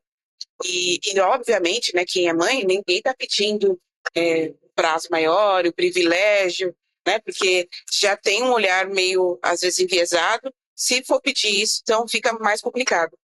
É, mês de julho, agora que foi mês de férias, sempre, eu estou sempre tocando nesse lugar, que é sempre um lugar muito complicado. É, às vezes tem cinco dias para abrir um roteiro. Né? Às vezes tem menos. Né? Um roteiro, eu estou falando de 45 páginas. Né? Às vezes tem, tem, menos tempo do que isso.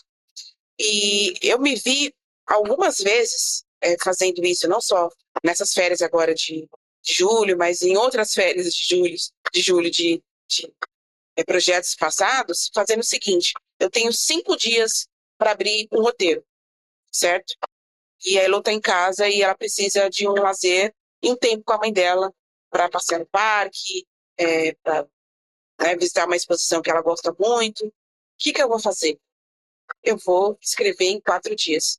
Mas como eu vou dar conta dessa escrita em quatro dias? Eu não vou dormir praticamente uma noite para conseguir. Isso, assim, não é uma vez, duas vezes, é, contáveis vezes, né? Vou sacrificar uma noite para ficar acordada à base de café, eu nem gosto de café, sou uma roteirista típica, não gosto de café. E, mas se eu tomar, é porque eu não vou dormir mesmo. É, Red Bull para dar conta dessa escrita, para conseguir sair com o Elô. E a gente ter uma vida de amiga, para ter uma vida é, com ela, né, com lazer. Então, são esses sacrifícios que a gente faz, mas com um coração e, com uma atenção muito grande. Porque a gente sabe que não pode escrever é, quatro dias, entregar uma qualidade de trabalho que vai te comprometer e não conseguir depois um novo trabalho. Se você entregar uma coisa muito ruim, falar, ah, não, eu fiz aqui rapidinho só para entregar, né? É, as pessoas vão olhar e falar, ó, isso aqui tá ruim. Então, é, são prazos e, que, e demandas que a gente coloca, que eu coloco às vezes em mim, para dar conta dessa maternidade. A mesma coisa quando acontece, e não é nem no projeto atual, eu estou falando de, de variados projetos, que é uma escrita que precisa de uma V2, de uma V3, e que na sexta-feira fala, a gente precisa disso para segunda. E pressupõe que o final de semana já era. É fala, e agora aquele final de semana que se prometeu que vai levar em tal lugar? E você sabe também que se você se não sentar por horas para fazer, às vezes pode ser até haver um, inclusive, é, sentar por horas e escrever, o negócio não vai sair bom. Porque a gente trabalha com criatividade, né? Não é sentar e fazer. Você fala, ah, essa parede precisa ser pintada. Pega, enfia o rolo, pinta, pinta, acabou. Né? Não é o processo que você faz desse jeito. Né? As ideias têm que vir, né? É, a estrutura, você tem que pensar um, um monte de coisa quando você está escrevendo um roteiro. Então, às vezes, no final de semana, você precisa daqueles dois dias. E aí, amigas, é uma loucura. Você fala, como equilibrar esses pratinhos? Como dar conta dessa promessa de é, vou sair, ter um, um, tempo, né? Porque é final de semana, é domingo, tem apresentação da escola, aquele sábado, né? Tem o aniversário que você prometeu que vai levar e você precisa escrever. Então, é, final de semana é o, o, lugar mais doloroso e mais que eu gostaria que não tivesse escrita, sabe? É, principalmente quando a demanda vem na sexta-feira à tarde no final da sala. Então, ai, gente, ótimo. Segunda-feira, oito da manhã, vocês entregam. E aí o coração faz assim, né? Ferrou. Só um comentário: tem um monte de filme, em geral, com pai que é aquele pai que trabalha pra caralho e aí não dá atenção pro filho. E aí é a jornada dessa, dessa criança precisando desse, desse amor e dessa presença paterna, e ali em geral vai fazer uma apresentação na escola e o pai não vai, e a transformação do filme é esse pai, no final das contas, entender que ele precisa estar presente na vida da criança, né? Corta para a sala de roteiro e todo mundo quer que a gente seja esse pai, né? Não, eu ia, eu ia comentar isso também. É, enquanto eu estava falando, eu fiquei pensando assim: os homens, muitas vezes, meu marido, inclusive, quando vem uma coisa dessa, olha, sexta-feira para entregar segunda, ele fala assim: não vai dar. Vamos entregar na terça-feira de manhã, porque final de semana não vou poder. E a gente não fala, porque a gente está sempre nesse lugar assim. É, não sei se vocês são assim, eu sou Estou sempre nesse lugar de não, eu vou, eu vou, eu vou dar conta, eu vou fazer, eu não vou mostrar que eu não vou conseguir, eu vou conseguir. E assim, na real, a gente está sempre, né? A gente conversou sobre isso em algum momento. A gente está sempre querendo mostrar que a gente dá conta de tudo, mais até do que os homens. Acho que alguém, acho que foi a Ju que falou uma vez. É, talvez seja a hora da gente falar, não, não, vamos entregar na terça, não vai fazer tanta diferença assim, né? Sei lá, vamos conversar ou na segunda de noite. O que, que vocês acham? Eu acho super. Eu acho que tem, tem que haver um movimento. A gente tem que romper essa barreira da dificuldade, né? Assim, eu acho que é isso, cara. Nenhuma. No final das contas, existem várias disputas de poder rolando, né? A gente entra nesse lugar de a gente vai dar conta porque a gente sabe que a gente está sendo subestimada, né? A gente sabe que às vezes é, é isso. Tem um monte de sala até hoje que é feita só por homem, né? Quanto mais é, de não ter mulher, quanto mais de não ter mãe, né? Enfim. Mas eu acho que, cara, nenhuma luta política a gente pode sentar e esperar que o outro te dê, né? Então eu acho que a gente precisa de momentos como esse em que a gente se organiza enquanto categoria e de das nossas lutas individuais, né? Então, às vezes é um respirar fundo e dizer, cara, então não, olha só, você pedindo hoje na sexta-feira não é um prazo razoável, porque final de semana não faz parte do cronograma. Então, consigo trabalhar nisso na segunda e na terça-feira é um prazo que dá. É isso. Nosso cronograma não pode estar contando com o nosso final de semana. Ainda mais quando a gente tem filho, né? Porque existe uma, uma questão de uma responsabilidade efetiva com aquela pessoa que está ali, né? gente não pode colocar nossos filhos em segundo plano. E não é só, a Chu deu o exemplo de sair com a filha que é maior. Se você tem um bebê, às vezes você não tem quem fique com aquela criança, né, para você poder trabalhar. Não que isso doa menos, né, mas é uma impossibilidade prática, né. É, eu sinto que é, a gente fica muito nesse lugar de provar que, apesar de, olha que loucura, apesar de dos nossos bebês, nossos filhos, a gente vai entregar. E aí, o que, que eu comecei a entender nesse meu movimento do quase burnout? Eu não tenho mais a mesma entrega do que eu tinha antes. Eu não vou ajustar um roteiro de um dia para o dia seguinte, como já pediram várias vezes. Várias. Eu preciso entender que a partir dessa data aqui, meu cronograma é outro, a minha entrega é outra. Eu não vou ter 12 horas por dia à disposição do meu trabalho, né? E eu comecei a colocar é, muito através né, do agenciamento e tal. A Luísa estava aqui, deu uma levantada, que é da Condé, é, não tenho entrega no sábado. Não tenho entrega. Se eu me enrolei durante a semana e tenho uma entrega na segunda e eu preferi trabalhar no sábado, porque às vezes para mim é bom trabalhar no sábado porque o Léo tá mais disponível que ele não tá trabalhando. Então, assim, é muito pessoal também esses arranjos, né? Às vezes, para mim, sábado é mais tranquilo, porque tem dia da semana que a gente não tem nenhum suporte, ou a gente tem o turno das avós, e às vezes a avó não consegue, tá sentindo mal acontecer alguma coisa, e às vezes o sábado para mim é assim, eu tenho o Léo o dia inteiro. E aí é uma escolha minha da minha organização da casa, né? É, os meus filhos mais velhos já estão saindo sozinhos e tal. Mas é a minha escolha. Aí a gente começou a falar, né, mesmo colocar nas negociações de contratos, não tem entrega no sábado nem no domingo. Então, assim, é, e que parece tão o mínimo e óbvio, né? E aí, assim, eu não sei em que, que os companheiros, né, quem tem trabalho, mas o meu tem um emprego mais formal, embora ele trabalhe oficialmente de casa, que por um lado é muito bom, por outro, é aquela maluquice que você não sai de reunião e tal. É, ele jamais trabalhou no final de semana.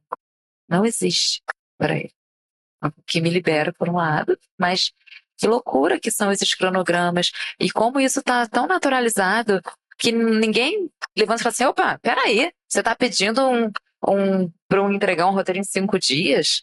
Normal, gente. É uma loucura, mas é normal, né? que te peça isso. E aí, quando você começa a falar que não, é, fica na conta de você ser mãe, né? E não deveria, deveria ficar na conta de quem é insano, porque é difícil, porque nosso trabalho demanda outras fontes, né, de, de, de onde a gente vai encontrar essa matéria-prima. Pessoal, falta meia horinha aqui para nossa mesa terminar, então já vamos abrir aqui para algumas perguntas. Eu esqueci de dar um aviso antes. Depois dessa, dessa mesa vai rolar uma apresentação aqui da apresentação musical da Ritas Arte, meio-dia, na Travessa dos Catamentos, tá? Só para dar esse recado para os É, uma, uma, assim, essa mesa ela tem um objetivo prático também, que é que agora a gente queria abrir para vocês, que é realmente discutir é, maneiras de, de do mercado abraçar as mães, né? Uh, por exemplo, é, entender como é, como é que uma produtora poderia, poderia é, é, utilizar os seus prazos, ou, enfim, ouvir mais as demandas das mães. A gente queria fazer um, uma cartilha. Explica melhor, Ju, o que, qual é o objetivo. É, a ideia é que a gente, que esse momento é, e a gente teve dúvida, inclusive, se a gente ia estar falando para alguém hoje, né? se a gente ia estar sentado aqui conversando só a gente. Mas independente de qualquer coisa, que bom que vocês vieram, estou feliz com essa plateia. É, a ideia é que esse momento seja um início. Porque assim, na hora que eu disse, então, vamos fazer essa mesa, eu senti que todas as mães com quem a gente falou ficaram, caraca, finalmente. Assim.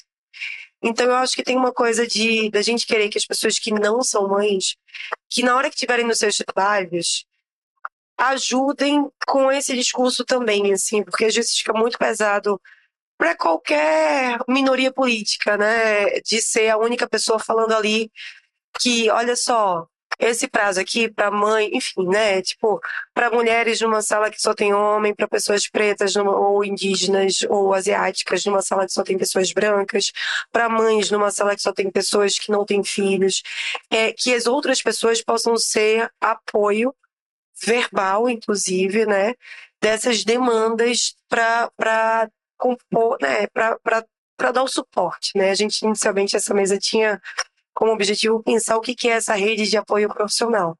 Mas é também a partir desse momento é, da gente povoar outros festivais de roteiro, da gente conversar com outros festivais de roteiro sobre trazer mães e dar suporte às mães para elas virem, não só com local para tirar leite e, e, trocador, mas pensar em como é que a gente dá suporte para convidar uma mãe e o companheiro ou quem seja a rede de apoio dela para poder ela poder participar, mas também da gente pensar, a gente se juntar a outras mães para a gente e outras pessoas que quiserem fazer parte, não mães, né? Mães são pessoas, é, para a gente fazer, por exemplo, uma cartilha de boas práticas e a gente chegar nas produtoras e nos streams, para a gente começar a porque assim, é isso, a gente tem uma realidade de é, pejotização, que a gente não tem nenhum direito trabalhista.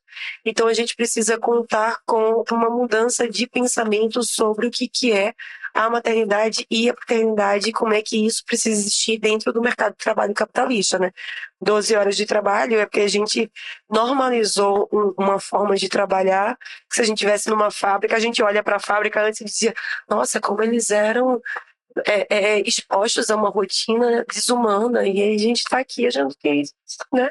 Claro, é, que eu estava falando do esquema da minha casa, que é um pouco confuso e tal, né, das pessoas, né, que a gente contrata para irem ajudar a gente. Então, são duas mulheres que eu já conheço há muito tempo que se revezam no esquema lá muito doido. É, digo de horário, né, pra gente, não queria colocar uma pessoa desconhecida e tal. E aí, uma vez, uma delas que eu conheço há muitos anos falou assim: Nossa, Ana, tô muito preocupada com você, você está trabalhando muito. Sabe qual é a realidade dela? Ela acorda quatro e meia da manhã. Ela pega dois transportes para chegar na zona sul do Rio. Ela trabalha de segunda a sábado e domingo ela cuida da filha e da casa dela. E ela olhou para mim com compaixão, do alto de todos os meus privilégios, de todas as ordens, e estava preocupada comigo. E eu falei assim: Mas Ivonete, e você? Assim, cara, eu nem me destoco pela cidade, né? Que doideira, né? É, em geral, quem cuida dos nossos filhos quando a gente não cuida são mulheres e são mães. Né? É, mas enfim, a proposta é da gente criar uma cartilha de boas práticas e pensar em outras formas de como é que a gente consegue fazer com que o mercado de trabalho do roteiro olhe para isso, inclusive para a gente poder ficar com os nossos filhos e conciliar o trabalho, enfim, mas é da gente fazer propostas práticas para o mercado de trabalho e esse ser um começo. E os próximos festivais que vocês forem, vocês virem mais mães e mais crianças e mais bebês. E as crianças fazerem barulho sim. E as pessoas que não têm filhos desacostumarem com a ideia de que para trabalhar precisa de silêncio absoluto, assim. A criança precisa ser inserida na sociedade. A gente precisa começar a tratar criança como gente, que criança não é tratada como gente, criança faz barulho, isso faz parte do momento da criança. Isso precisa existir numa palestra. É, é, eu adoraria que tivesse uma criança correndo e gritando enquanto a gente fala aqui. E ela ia correr e gritar e a gente ia estar debatendo isso, ou true crime, ou o que quer que seja. Isso precisa existir. Então, assim, é, esse momento é um momento muito importante, porque a gente, eu queria, inclusive, no final, a gente tirar uma foto todo mundo, e aí daqui a alguns anos a gente olhar, olha só quantos éramos e quantos somos, porque a gente precisa colocar isso na pauta da discussão da sociedade. A criança e a mãe precisam estar inseridas em tudo. É. Até no set, né? Às vezes a criança não é bem-vinda, né? Porque você quer, às vezes, escrevendo o próprio roteiro, fala, olha, eu acho que poderia ter uma criança aqui nessa cena. Ou uma criança dá um trabalho para gravar tal. Falo, gente, deixa eu, eu, a primeira novela que eu me lembro de ter uma, uma relação muito afetiva e, e talvez, né, querer escrever uma novela, mesmo criança, foi A Gata Comeu. E eu lembro que nessa novela tinha um núcleo infantil muito forte. Né? E talvez por isso eu tenha me identificado com essa novela. Hoje você vai, ver, vai vendo os produtos, as crianças sumiram assim do audiovisual. Pantanal não tem criança, né? Como assim? Não existe criança, né, nesse, nesse universo. Nem na, no Pantanal, nem na Rio de Janeiro. Onde estão essas crianças, né? Então, essas roteiristas né, que escrevem com crianças ou com adolescente, é, é quase não se vê ali, né? É como olhar para aqueles produtos e falar assim, para ser roteirista ou para ser um personagem, é como se você não tivesse que abortar a maternidade ali na raiz, porque você não está vendo, então você não dá importância e não respeita a criança. Você não vê, não respeita. Vamos lá, pessoal. Alguém gostaria de fazer pedir para você se apresentar. Tá? É, olá todas, todas, todos. É, ah, tem um homem. É, eu sou Carla Galo, eu sou roteirista, eu sou mãe da Olivia, é, sou casada com um cineasta, animador. É, ouvindo vocês falarem, e para mim essa é uma, eu acho que é uma das mesas mais importantes do Frapa mesmo, foi uma das coisas que eu pensei, tipo, tenho que ir. é, muito estrutural, assim, o que vocês estão falando, porque a gente está num sistema patriarcal, capitalista, enfim, mas que pensa sempre nessa produtividade, nessa linearidade. E o feminino, assim, eu, eu, fico pensando, seja na gente, ou nos homens, ou enfim, tenha útero ou não, mas o feminino ele é cíclico. Então, a gente nem sempre está produzindo a mesma quantidade, o mesmo volume de coisas. Não, sempre, né? Então, assim, na, a maternidade a gente não vai estar tá produzindo uma quantidade de coisas sempre.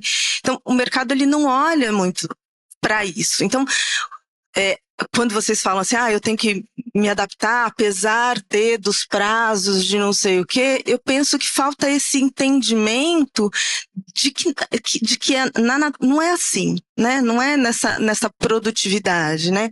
E isso é muito, é em tudo que eu acho, assim. Então, assim, é, é na nossa menstruação, é no climatério, é na menopausa, é na filha que tá com, a minha vai fazer 12, né? Então, assim, então é uma coisa que é o bebê correndo aqui, mas é que é, é, é muito profundo. Então, quando você fala da gente se juntar, fala, putz, vamos sim, por favor, né? Porque a gente precisa realmente ter muita preocupação assim em não criar outros tipos de opressão, porque realmente assim uma, uma mulher grávida que trabalha, eu por exemplo que não, não juntava A com B, se eu trabalhasse, assim, eu sempre trabalhei, mas quando eu engravidei, eu falei, cara, não sei.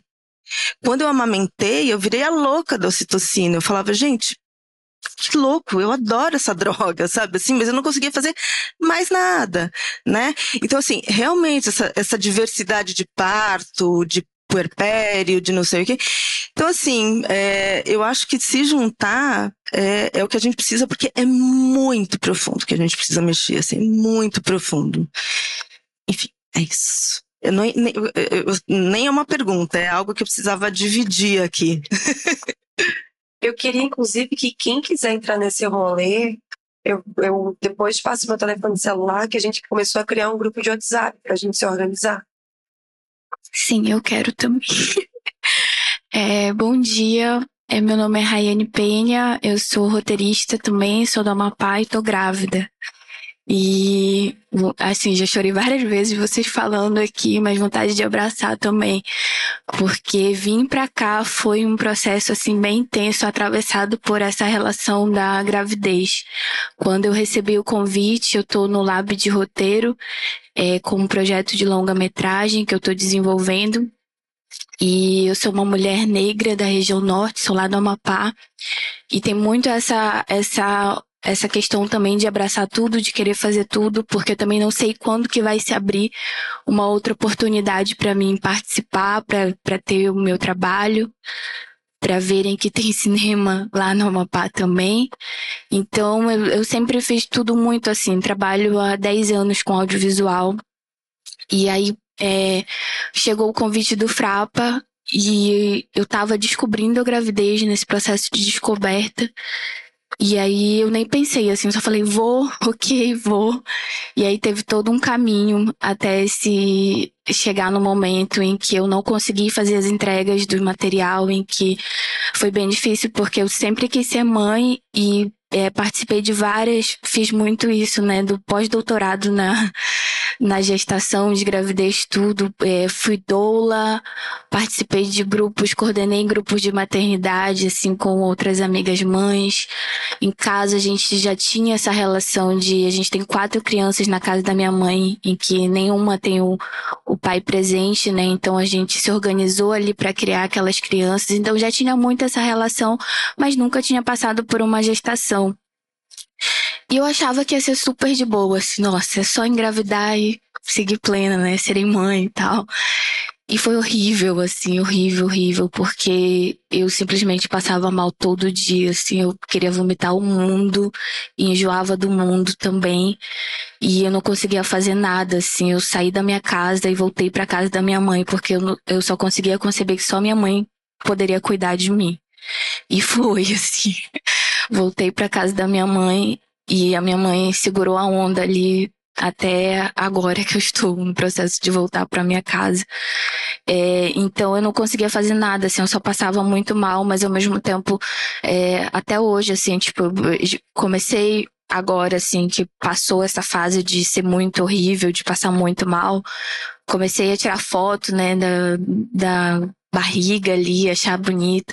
Mas assim, não, não, não tenho nenhum processo de compartilhar isso, tanto que eu fico mandando no grupo das amigas, tipo, ah, porque é só vocês que sabem porque eu tenho muito medo de como que isso vai ser recebido, né, externamente nessa relação de trabalho em que eu não tenho, eu só trabalho com audiovisual, sou jornalista também, mas só trabalho com audiovisual e que não tem nada garantido e eu fico com muito medo de ser cortada dos projetos, é, do que que vai acontecer, do que que as pessoas vão falar, se elas vão, vão virar essa chave, né, de que as pessoas têm muito uma concepção de que, nossa, eu dou conta de tudo e eu faço tudo porque eu participo de várias coisas e, e a partir do momento que, nossa, elas vão me olhar e vão ver uma barriga ali, elas já vão me cortar automaticamente das coisas.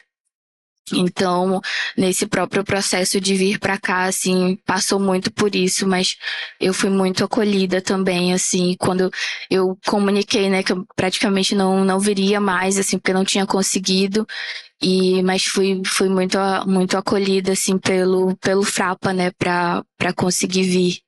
É, então, quando eu vi o, o, a mesa, né, eu falei, nossa, que incrível, assim, é inimaginável, né, mas quero muito estar lá e vendo o que que vai sair disso, né? Então é muito legal saber que vai sair algo a mais, além da gente estar tá aqui é, nesse nessa discussão, né? E nesse processo de acolhimento também. A minha pergunta era muito é, nessa relação desse trabalho de casa, né? Também porque eu só trabalho trabalho de casa E fiquei pensando muito nisso, assim, nessa virada de, de espaço mesmo, assim, porque eu, por exemplo, saí da casa da minha mãe porque a minha maior questão é que era muito difícil lidar ali com várias crianças juntas e nessa relação direta, assim, mesmo tendo um espaço específico que era só para trabalho. Então, agora pensando, tipo, a gente, por exemplo, tá mudando de casa, tá achando uma outra casa que a gente consiga dividir esses espaços para ter um espaço de trabalho e tal. Mas mesmo assim, é, ouvindo vocês falarem agora, eu fiquei assim, gente, como é que vai ser isso, né? Porque eu já tava assim, muito, não, vou ter meu escritório e vou estar tá lá e tal. E vou ficar. Mas queria ouvir um pouco mais vocês sobre essa relação do espaço, né? Eu acho especialmente difícil é, conjugar no mesmo espaço, é, no meu caso, casamento, trabalho e filho, assim. E na pandemia, então, tudo ficou muito intenso. Tinha uma hora que eu queria abrir a porta e sair correndo, né? Tem uma coisa, eu, já, eu acho que tem, tem, várias coisas. Quando eu estava na Espanha fazendo essa residência, que eu estava com bebê de dois a quatro meses, esse período lá, tinha hora que meu filho, ele tem, ele não dorme uma noite inteira, nunca dormiu assim. Em determinados momentos ele me demandava mais ou menos. E tinha vários momentos que ele ficava dormindo só enquanto estava no peito. E eu ficava deitada trabalhando no Dragons. Fiz muito isso. Quando eu estava na residência base agora, que eu estava cuidando dele, eu levava ele para o meio do gramado, era numa fazenda, deixava no meio do gramado, e aí ficava atrás dele no celular, para evitar que ele botasse pedra pequena na boca, que terra já. É só o que mata que eu evito, assim, mas. o resto, eu não vivo. E vou no celular. E aí no home office, tipo, fecho a porta e. Sim, precisa de apoio. A gente não consegue dar conta de home office com uma criança, independente da idade, porque tem uma hora que você precisa parar um pouco mais e concentrar, assim. E quando a criança fica um pouco mais velha, no caso do meu tem um ano, você precisa ficar de olho. Mesmo que tua casa esteja preparada para. Você precisa ficar de olho, precisa de companhia, enfim. A gente precisa de apoio né, é, para trabalhar em casa, assim. A minha realidade é essa. Eu acho que o apoio é, é, a, é a, resposta. Na verdade, é, a sua angústia é completamente legítima, né? E aí eu sempre falo assim, acolhe também, né? Porque, ai, não, não pensa nisso. Depois que você, que você virar mãe, você vai ver como é que é.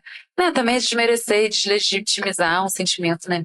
Mas a verdade é que você só vai saber vivendo, né? Isso também faz parte do descontrole, né? Da maternidade, né? Que a gente não faz a menor ideia quem você vai ser como mãe, como vai ser seu bebê, né? É, mesmo eu, assim, já no terceiro filho, eventualmente, né, João tava com alguém da minha rede de apoio, que eu super confio. Você escuta o choro.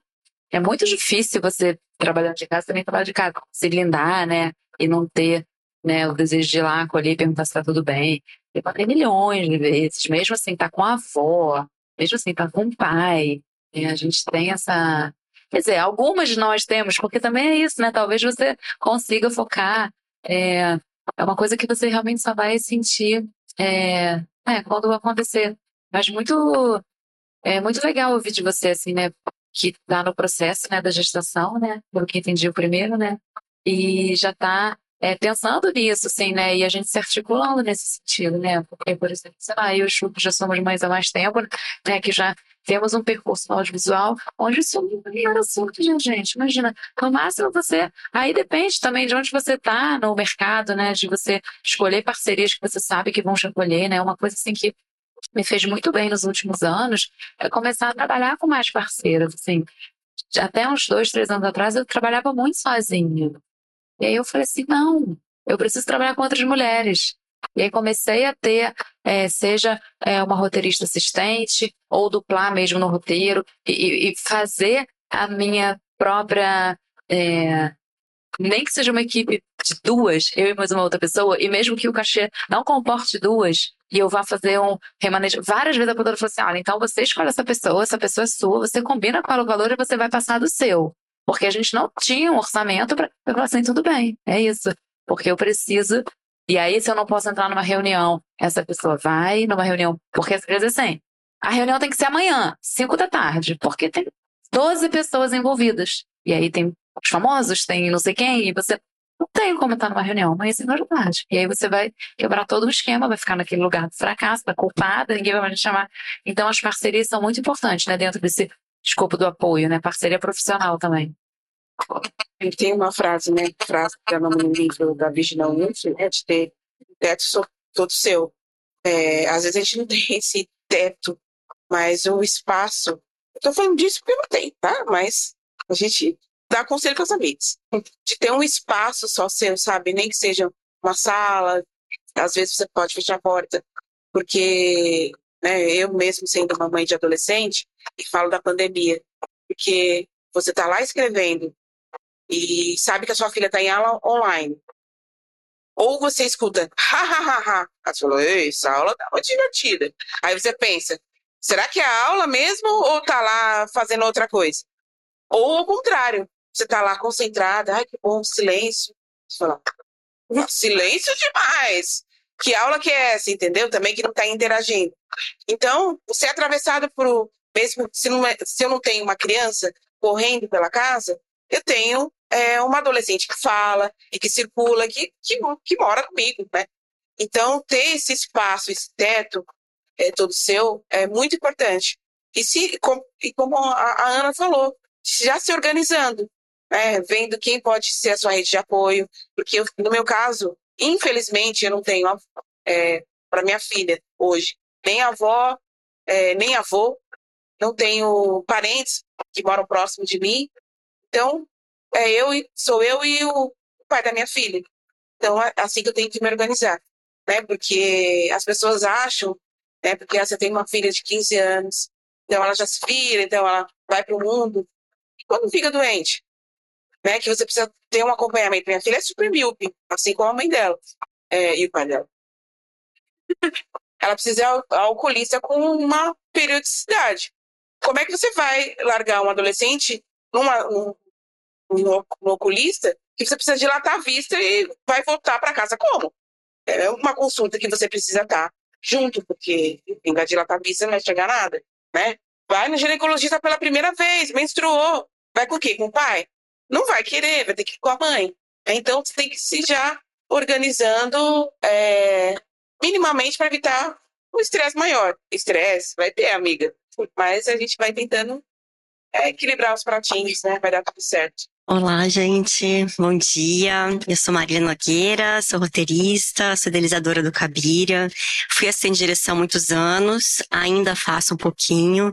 Não sou mãe, Estou aqui para dar um apoio para a mulherada e porque tenho muitas amigas mães e acompanho de perto os perrengues e queria abrir um pouco. Eu sei, né? A gente está aqui no Festival de Roteiro e a gente está falando sobre espaço de criação para mães roteiristas. Mas acho que esse é um, por ter sido assim direção há muito tempo e, e observado como é que é esse rolê todo em outras áreas do audiovisual e é muito triste porque você acaba vendo que as mulheres elas são muito presentes nas equipes até uma certa idade, de repente elas desaparecem, ninguém sabe por quê, o que, que aconteceu, e eventualmente algumas voltam depois dos seus 40 e tantos anos. E o que, que aconteceu? Aconteceu se você assistente de direção, você dificilmente vai conseguir conciliar uma maternidade, trabalhando 12 horas por dia, seis dias por semana, com uma folga semanal, né? É, recentemente teve teve uma carta, um movimento para falar sobre essa questão das horas abusivas. A gente já tem vários países que já estão regulamentando isso para um, um, número de horas viável, né, para o um ser humano. E eu acho que seria muito, daqui abrindo uma sugestão, acho que seria muito interessante é, trazer mulheres de outras áreas para falar sobre isso. É, no Cabine, em 2019, a gente trouxe a Beatriz Senê para falar do processo do primeiro longa dela, e ela falou que ela estava com um bebezinho e de repente descobriu que tinha outras pessoas, pessoas da equipe, outras mulheres da equipe que estavam com, com crianças pequenas ou bebês, e foi criado praticamente um, uma creche, um berçário no set de filmagem. Claro que isso dificilmente teria acontecido, né, no, no, se não tivesse a própria diretora ali nesse lugar é, para enxergar essas outras mulheres. Mas eu já tive a sorte de estar num set de filmagem que eram dois diretores homens, que foi o set do No Coração do Mundo, e a gente tinha uma das atrizes principais amamentando e a gente tinha um horário que parava toda a filmagem. A gente esperava ela amamentar para depois seguir, o que é uma coisa maluca, se você for pensar nesse ritmo né, de produção que a gente tem. Mas teve uma acessibilidade, uma vontade que veio de cima, né? Veio dos produtores, dos diretores. Então, acho que a gente tem que falar mais que isso existiu, falar, olha, essas experiências funcionam. Teve filmes que ganharam festivais, que, que circularam pra caramba, que funcionaram dessa maneira. E acho que isso é muito importante, a gente ter esse espaço para falar. E acho que falar com outras mulheres que de outros rolês do audiovisual, tem associação de assistentes de direção, por exemplo, é, tem associação de, de, de diretores de fotografia, enfim, trazer outras mulheres do audiovisual para fortalecer e pensar isso na cadeia como um todo. Acho que é isso. Olá, bom dia. Meu nome é Ana Straub, eu sou de São Paulo. Sou mãe do Chico, de seis anos, e sou jornalista e estou dando agora os primeiros passos nessa nova carreira de roteirista. E cheguei um pouco atrasada, né? Porque, enfim, é a primeira vez que eu saio e fico uma semana longe de casa. Então você nunca consegue também sair, deixar trabalho e tudo mais. Ainda sou super privilegiada de ter minha mãe comigo, então ficou com minha criança. E então talvez faça algumas observações que já rolaram aqui no debate. Me desculpa, peço desculpa se estiver me repetindo. Mas a primeira coisa que eu queria dizer é que assim, é, o meu filho ele queria muito estar aqui. E ele ficou muito sentido, porque muitas vezes, como eu escrevo infanto juvenil, ele me ajuda.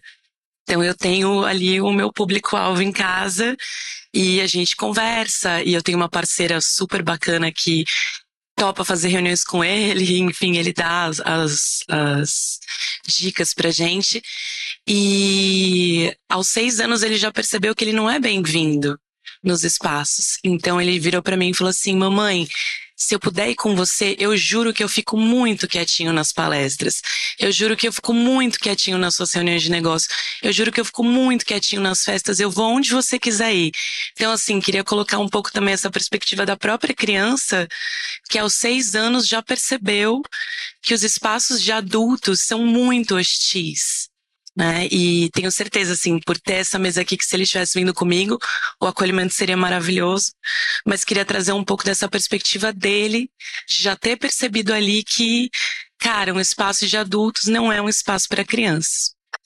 A minha segunda observação é um pouco essa questão de quando eu vim para cá, eu imaginei que não seria uma mesa cheia, não seria uma palestra cheia, e imaginei que teriam apenas mães e o quanto isso me choca, é muito lugar comum, mas ao mesmo tempo me choca perceber que a maternidade é um problema das mães, né? É uma questão das mães.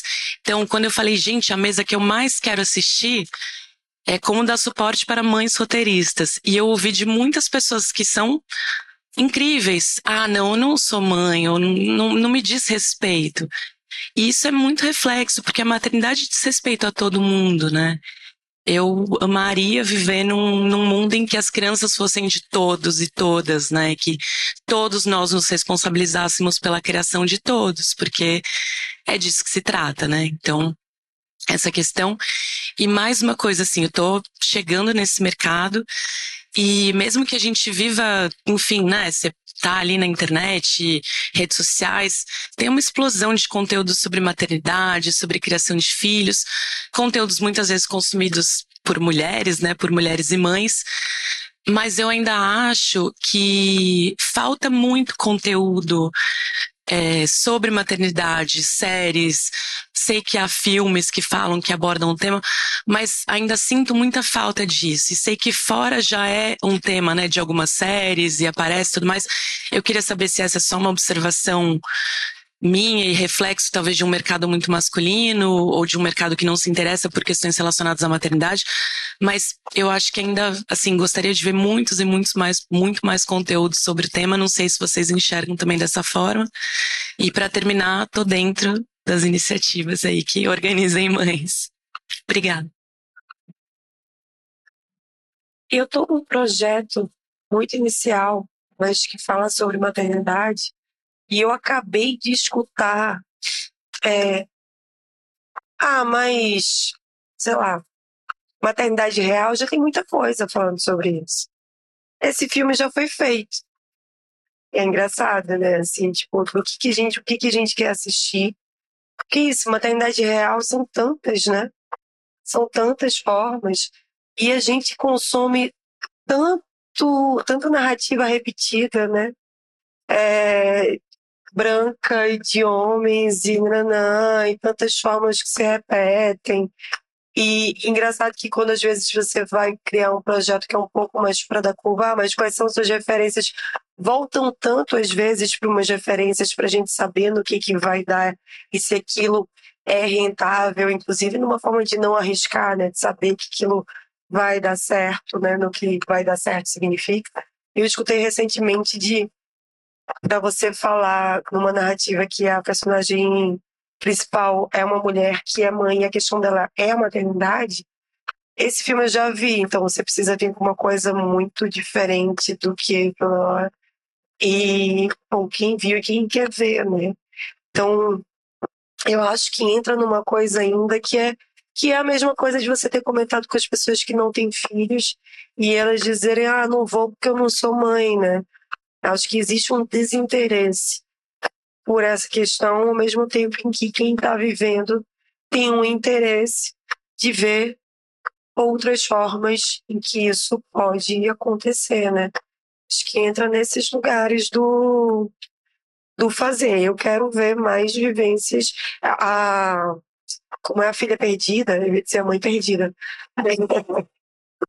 A Filha Perdida foi um filme que mobilizou, pelo menos na minha rede, sim, as mulheres e as mães e as psicanalistas de uma forma assim que ficou. E aí um monte de homens e de pais que crítica também, um monte de homens e pais que não assistiram, que não se tocaram, que não. Fleabag, ouvi muito homem dizendo, é, eu acho que não é para mim, assim. Então eu acho que entra é isso, assim, eu acho que é, esse é um momento político, porque essas construções são construções políticas que levam tempo e que é pedra em cima de pedra que a gente vai colocando, né? Deixa eu fazer uma pergunta. Marília e Mayra eu já sei, que não são mães. Quem é que não é mãe ou pai? Que não são.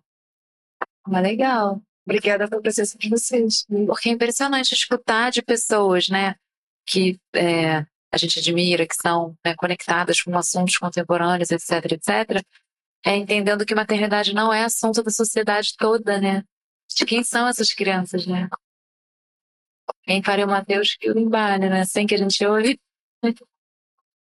É engraçado falar de, de, de, uma maternidade ou de um filme que eu já vi. Ah, não, esse filme já vi. Aí você fala qual? Que você viu? Se você não está assistindo Made, se você está assistindo A Filha Perdida, e que não é para você. Qual que é? O que, que você viu? Aí, às vezes a pessoa não sabe também, né?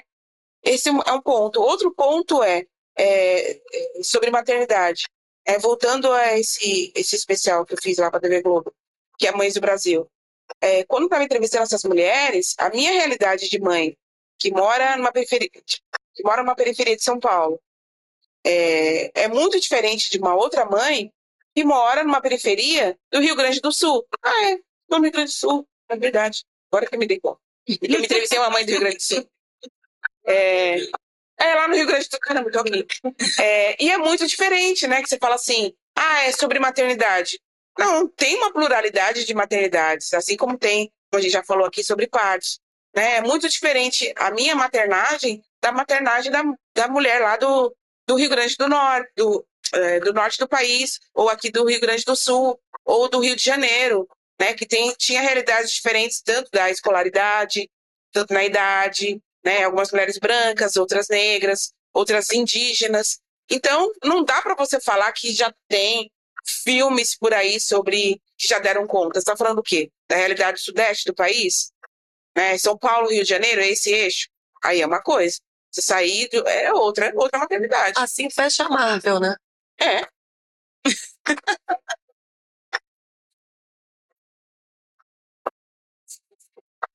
Tá gravando. Desculpa. Mas até sobre isso do parto, eu lembro que eu ouvi muito isso, assim, depois que saiu o Renascimento do Parto, um, dois, três, né? E aí o pessoal falava muito isso, assim, tipo, ah, mas já tem vários filmes de parto aí. E eu ficava assim, mas assim, tem o renascimento do parto ali, fala vários processos e tal, mas não é tudo o que pode acontecer, né? Não é, não é todas as realidades. E, e estava falando sobre isso, né? Das várias maternidades. E aí fiquei pensando quanto que culturalmente também o parto é vivido de, de formas diferentes também, assim. Então, ali não é tudo que vai dar conta, assim, de, de to todos os formatos que existem, né? É sempre um lugar do incômodo, né? Porque se tem muito filme sobre maternidade, ai, que porque, ah, é porque incomodou e, e, não quer ver sobre isso. Agora, quantas séries de thriller tem? Não só no Brasil, mas no mundo. Que ninguém fala, ah, já tem muita. Ah, não. É, é bom. Venha mais, né? Pessoal, vamos para a nossa última pergunta. Oi, é, meu nome é Yara Guzman. É, eu realmente achava que essa, na minha ilusão, que essa mesa ia estar tá cheia, é, mas o fato de estar vazio, infelizmente, é, tá, me chegou a falar aqui que é meio me expor bastante. Enfim, também fala da Marília me, me despertou porque tem muito a ver. É, eu não sou mãe, é, sou assistente de direção, estou começando também no roteiro. É, e, e a questão de ser mãe sempre, é, enfim, é que o roteiro é um mundo que eu ainda estou engatinhando, então não conheço, mas o set de filmagem é um lugar absolutamente que não existe a maternidade, assim. E como assistente de direção, que já tenho 13 anos como assistente de direção, nunca olhei a possibilidade de ser mãe é, sendo assistente de direção. Não, não, não existe. Quando eu fiquei grávida, é, eu não vi possibilidade mesmo. Eu estava começando a ser. É, é, começando a alçar um lugar na assistência de direção e eu falei: não dá, não dá. E, enfim, não só por isso, era um relacionamento abusivo também, mas eu abortei muito por é, não ver possibilidade de conciliar trabalhar no cinema como assistente de direção e ser mãe. E enfim, isso fi ficou na minha cabeça, assim, do tipo, não tem como, não tem como. É, eu fui assistente de direção da Bia no Los Silêncios, e hoje eu vejo, como você falou, é, eu fui muito. Não, não soube ser. Tinha três crianças que amamentavam, a Bia dava é, livre demanda, e, é, e era um filme absolutamente noturno tipo, 90% noturno. E ela tava nessa loucura de desmamar, não desmamar, e, e fazer a reunião assim com crianças, e, e eu não soube ser empática, é, eu acho. É, então, isso me marcou também, assim, à medida que eu fui tendo mais consciência das coisas. E foi justamente o meu aborto que me levou ao roteiro. É, que eu fui para Cuba fazer a maestria de roteiro. A Camila é minha tutora, agora maravilhosa. É, então, eu também pensava que o roteiro é, era um espaço um pouco mais menos cruel para se ser mãe. E eu tô um pouco apavorada.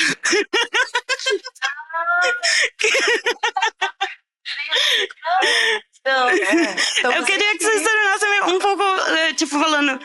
Eu, óbvio que eu sei como sociedade o, que, o quanto vale a pena termos filhos e tal, mas, tipo, como? Nem, nem aqui, sabe? Eu, eu arrisco dizer que. Arrisco, a gente queria. É tão, né, nesse momento de fazer o levantamento. Arrisco muito dizer que temos mais mães roteiristas do que mães assistentes de direção. Você Isso eu tenho, não tenho dúvida. Onde não cabe absolutamente uma livre demanda, um amamentar. Como é que você fica 12 horas fora de casa seis dias na semana? Isso que é, Marília falou, né? Eu tenho uma amiga que está com filho de um ano, assistente de direção, super bem colocada no mercado, está um ano sem trabalhar. Porque ela falou, ou eu mudo de profissão, ou eu não trabalho, não tem outra escolha nesse momento, né? Então, assim, é muito. Não se vê a maternidade, né? E, e para mim, é a função do set mais importante. Toda vez que eu tô no set, eu fico muito impressionada com a responsabilidade, né? A peça principal, a meu ver, de toda aquela estrutura é a assistência de direção, né? Como é que você vai se ausentar, por exemplo, para amamentar? Você é a diretora, você é a estrela do filme. Olha que lugar diferente também, né? Isso existe. Mas vem, vem com fé, né? A gente, a gente tá aqui. A gente precisa falar, né? Porque a sociedade é assim como um todo. Mas em termos do labor, da escrita do roteiro, considerando inclusive que a gente pode escrever em casa, né, que a gente é, consegue é, se organizar eventualmente, claro que dependendo né, de como você está os fluxos de trabalho, você se ausentar do set significa que você não vai trabalhar, né? Que o roteiro muito, é possível. É, é, a gente sabe de todos os problemas, né, que você tá, ainda está angustiado por isso, mas eu, é, quando virou a pandemia e eu comecei a trabalhar online, e estou trabalhando né, nesses outros projetos online, por um lado, claro, você quer ver as pessoas, quer sair na rua, quer ter aquele encontro presencial com a, outras e outros roteiristas, mas também para mim foi uma felicidade, porque quando às vezes acaba hoje, na minha rotina hoje, né, eu tenho a minha primeira reunião até meio-dia, a parte da manhã. Deu meio-dia, fecha o computador, elo, buzina com a, com a, com a peru escolar, meio-dia e 15, a gente desce para a cozinha e almoça junto. Então, assim, para mim, coisas que não, que não eram possível, né, quando possíveis, quando estava na sala, por exemplo, de Irmandade, que era uma sala do período integral, almoçava na produtora, o, o próximo. Então, hoje, poder almoçar com a minha filha e mesmo depois voltar tarde para a reunião, nossa, é um privilégio, assim, uma coisa que eu tenho amado muito. Né? Se voltar um processo híbrido, claro, eu vou, com maior alegria também, vou ver presencialmente, né? Foi essa experiência do Frapa de ver as, colega, as colegas os colegas, que é muito bom. Mas, para mim, almoçar com a minha filha todo dia e jantar, né? Porque quando a reunião acaba seis ou sete horas da noite, eu fechar e, e falar, vamos jantar, não tem preço. Então, é, o roteiro é um lugar que dá para ser mais acolhedor do que acho que assistente de aula. Uma das coisas que está em curso agora é que a gente queria ter feito um levantamento para apresentar dados aqui já e não foi possível. Mas é, a Abra está fazendo um recadastramento agora de todos os roteiristas e a gente incluiu perguntas sobre filhos para saber quem tem, quem não tem, quantos homens têm, quantas mulheres têm. E isso é um, um pontapé para a gente fazer depois um, um mapeamento sobre maternidade e paternidade. E nisso inclui as mulheres que decidem não ser mães por causa das condições de trabalho, né? Então, assim, cara, te agradeço muito pelo seu depoimento, porque é isso, assim, tem, tem outras, outras, é, outras carreiras que já estão pesquisando isso há mais tempo. Cientistas têm grupos de Parents in Science que já estão pesquisando isso. E a forma de trabalho e o quanto que ter filho faz com cria gaps na carreira das mulheres e, e, muitas vezes impede as mulheres de chegar onde elas gostariam de chegar profissionalmente, faz com que muitas mulheres desistam de ter filhos por este motivo. E não deveria nem poderia ser assim. Só um dado, com os homens é o contrário. Os homens aumentam a produtividade quando tem filho, porque é assim que eles escapam da paternidade. Então, assim, eu, eu gosto muito da, da intervenção de vocês duas, porque eu acho que sim, eu acho que a gente tem que sentar com as outras categorias e pensar em como é que a gente pensa o que, que a gente quer pro mercado como um todo e o que, e como é que a gente vai juntas fazendo essa frente. Mas assim, é isso, o trabalho não ser o que te impede de ser mãe, né? Que essa escolha não seja não seja por isso apenas, né? Seja um, um, num outro lugar. Pessoal, nosso tempo eu Não sei vocês, mas eu poderia ficar o resto da tarde falando aqui. Queria agradecer, viu, vocês, vocês virem, é, nossas palestrantes. Foi muito legal, foi muito bom. Gostei muito. Você ouviu FrapaCast, o podcast oficial do Frapa.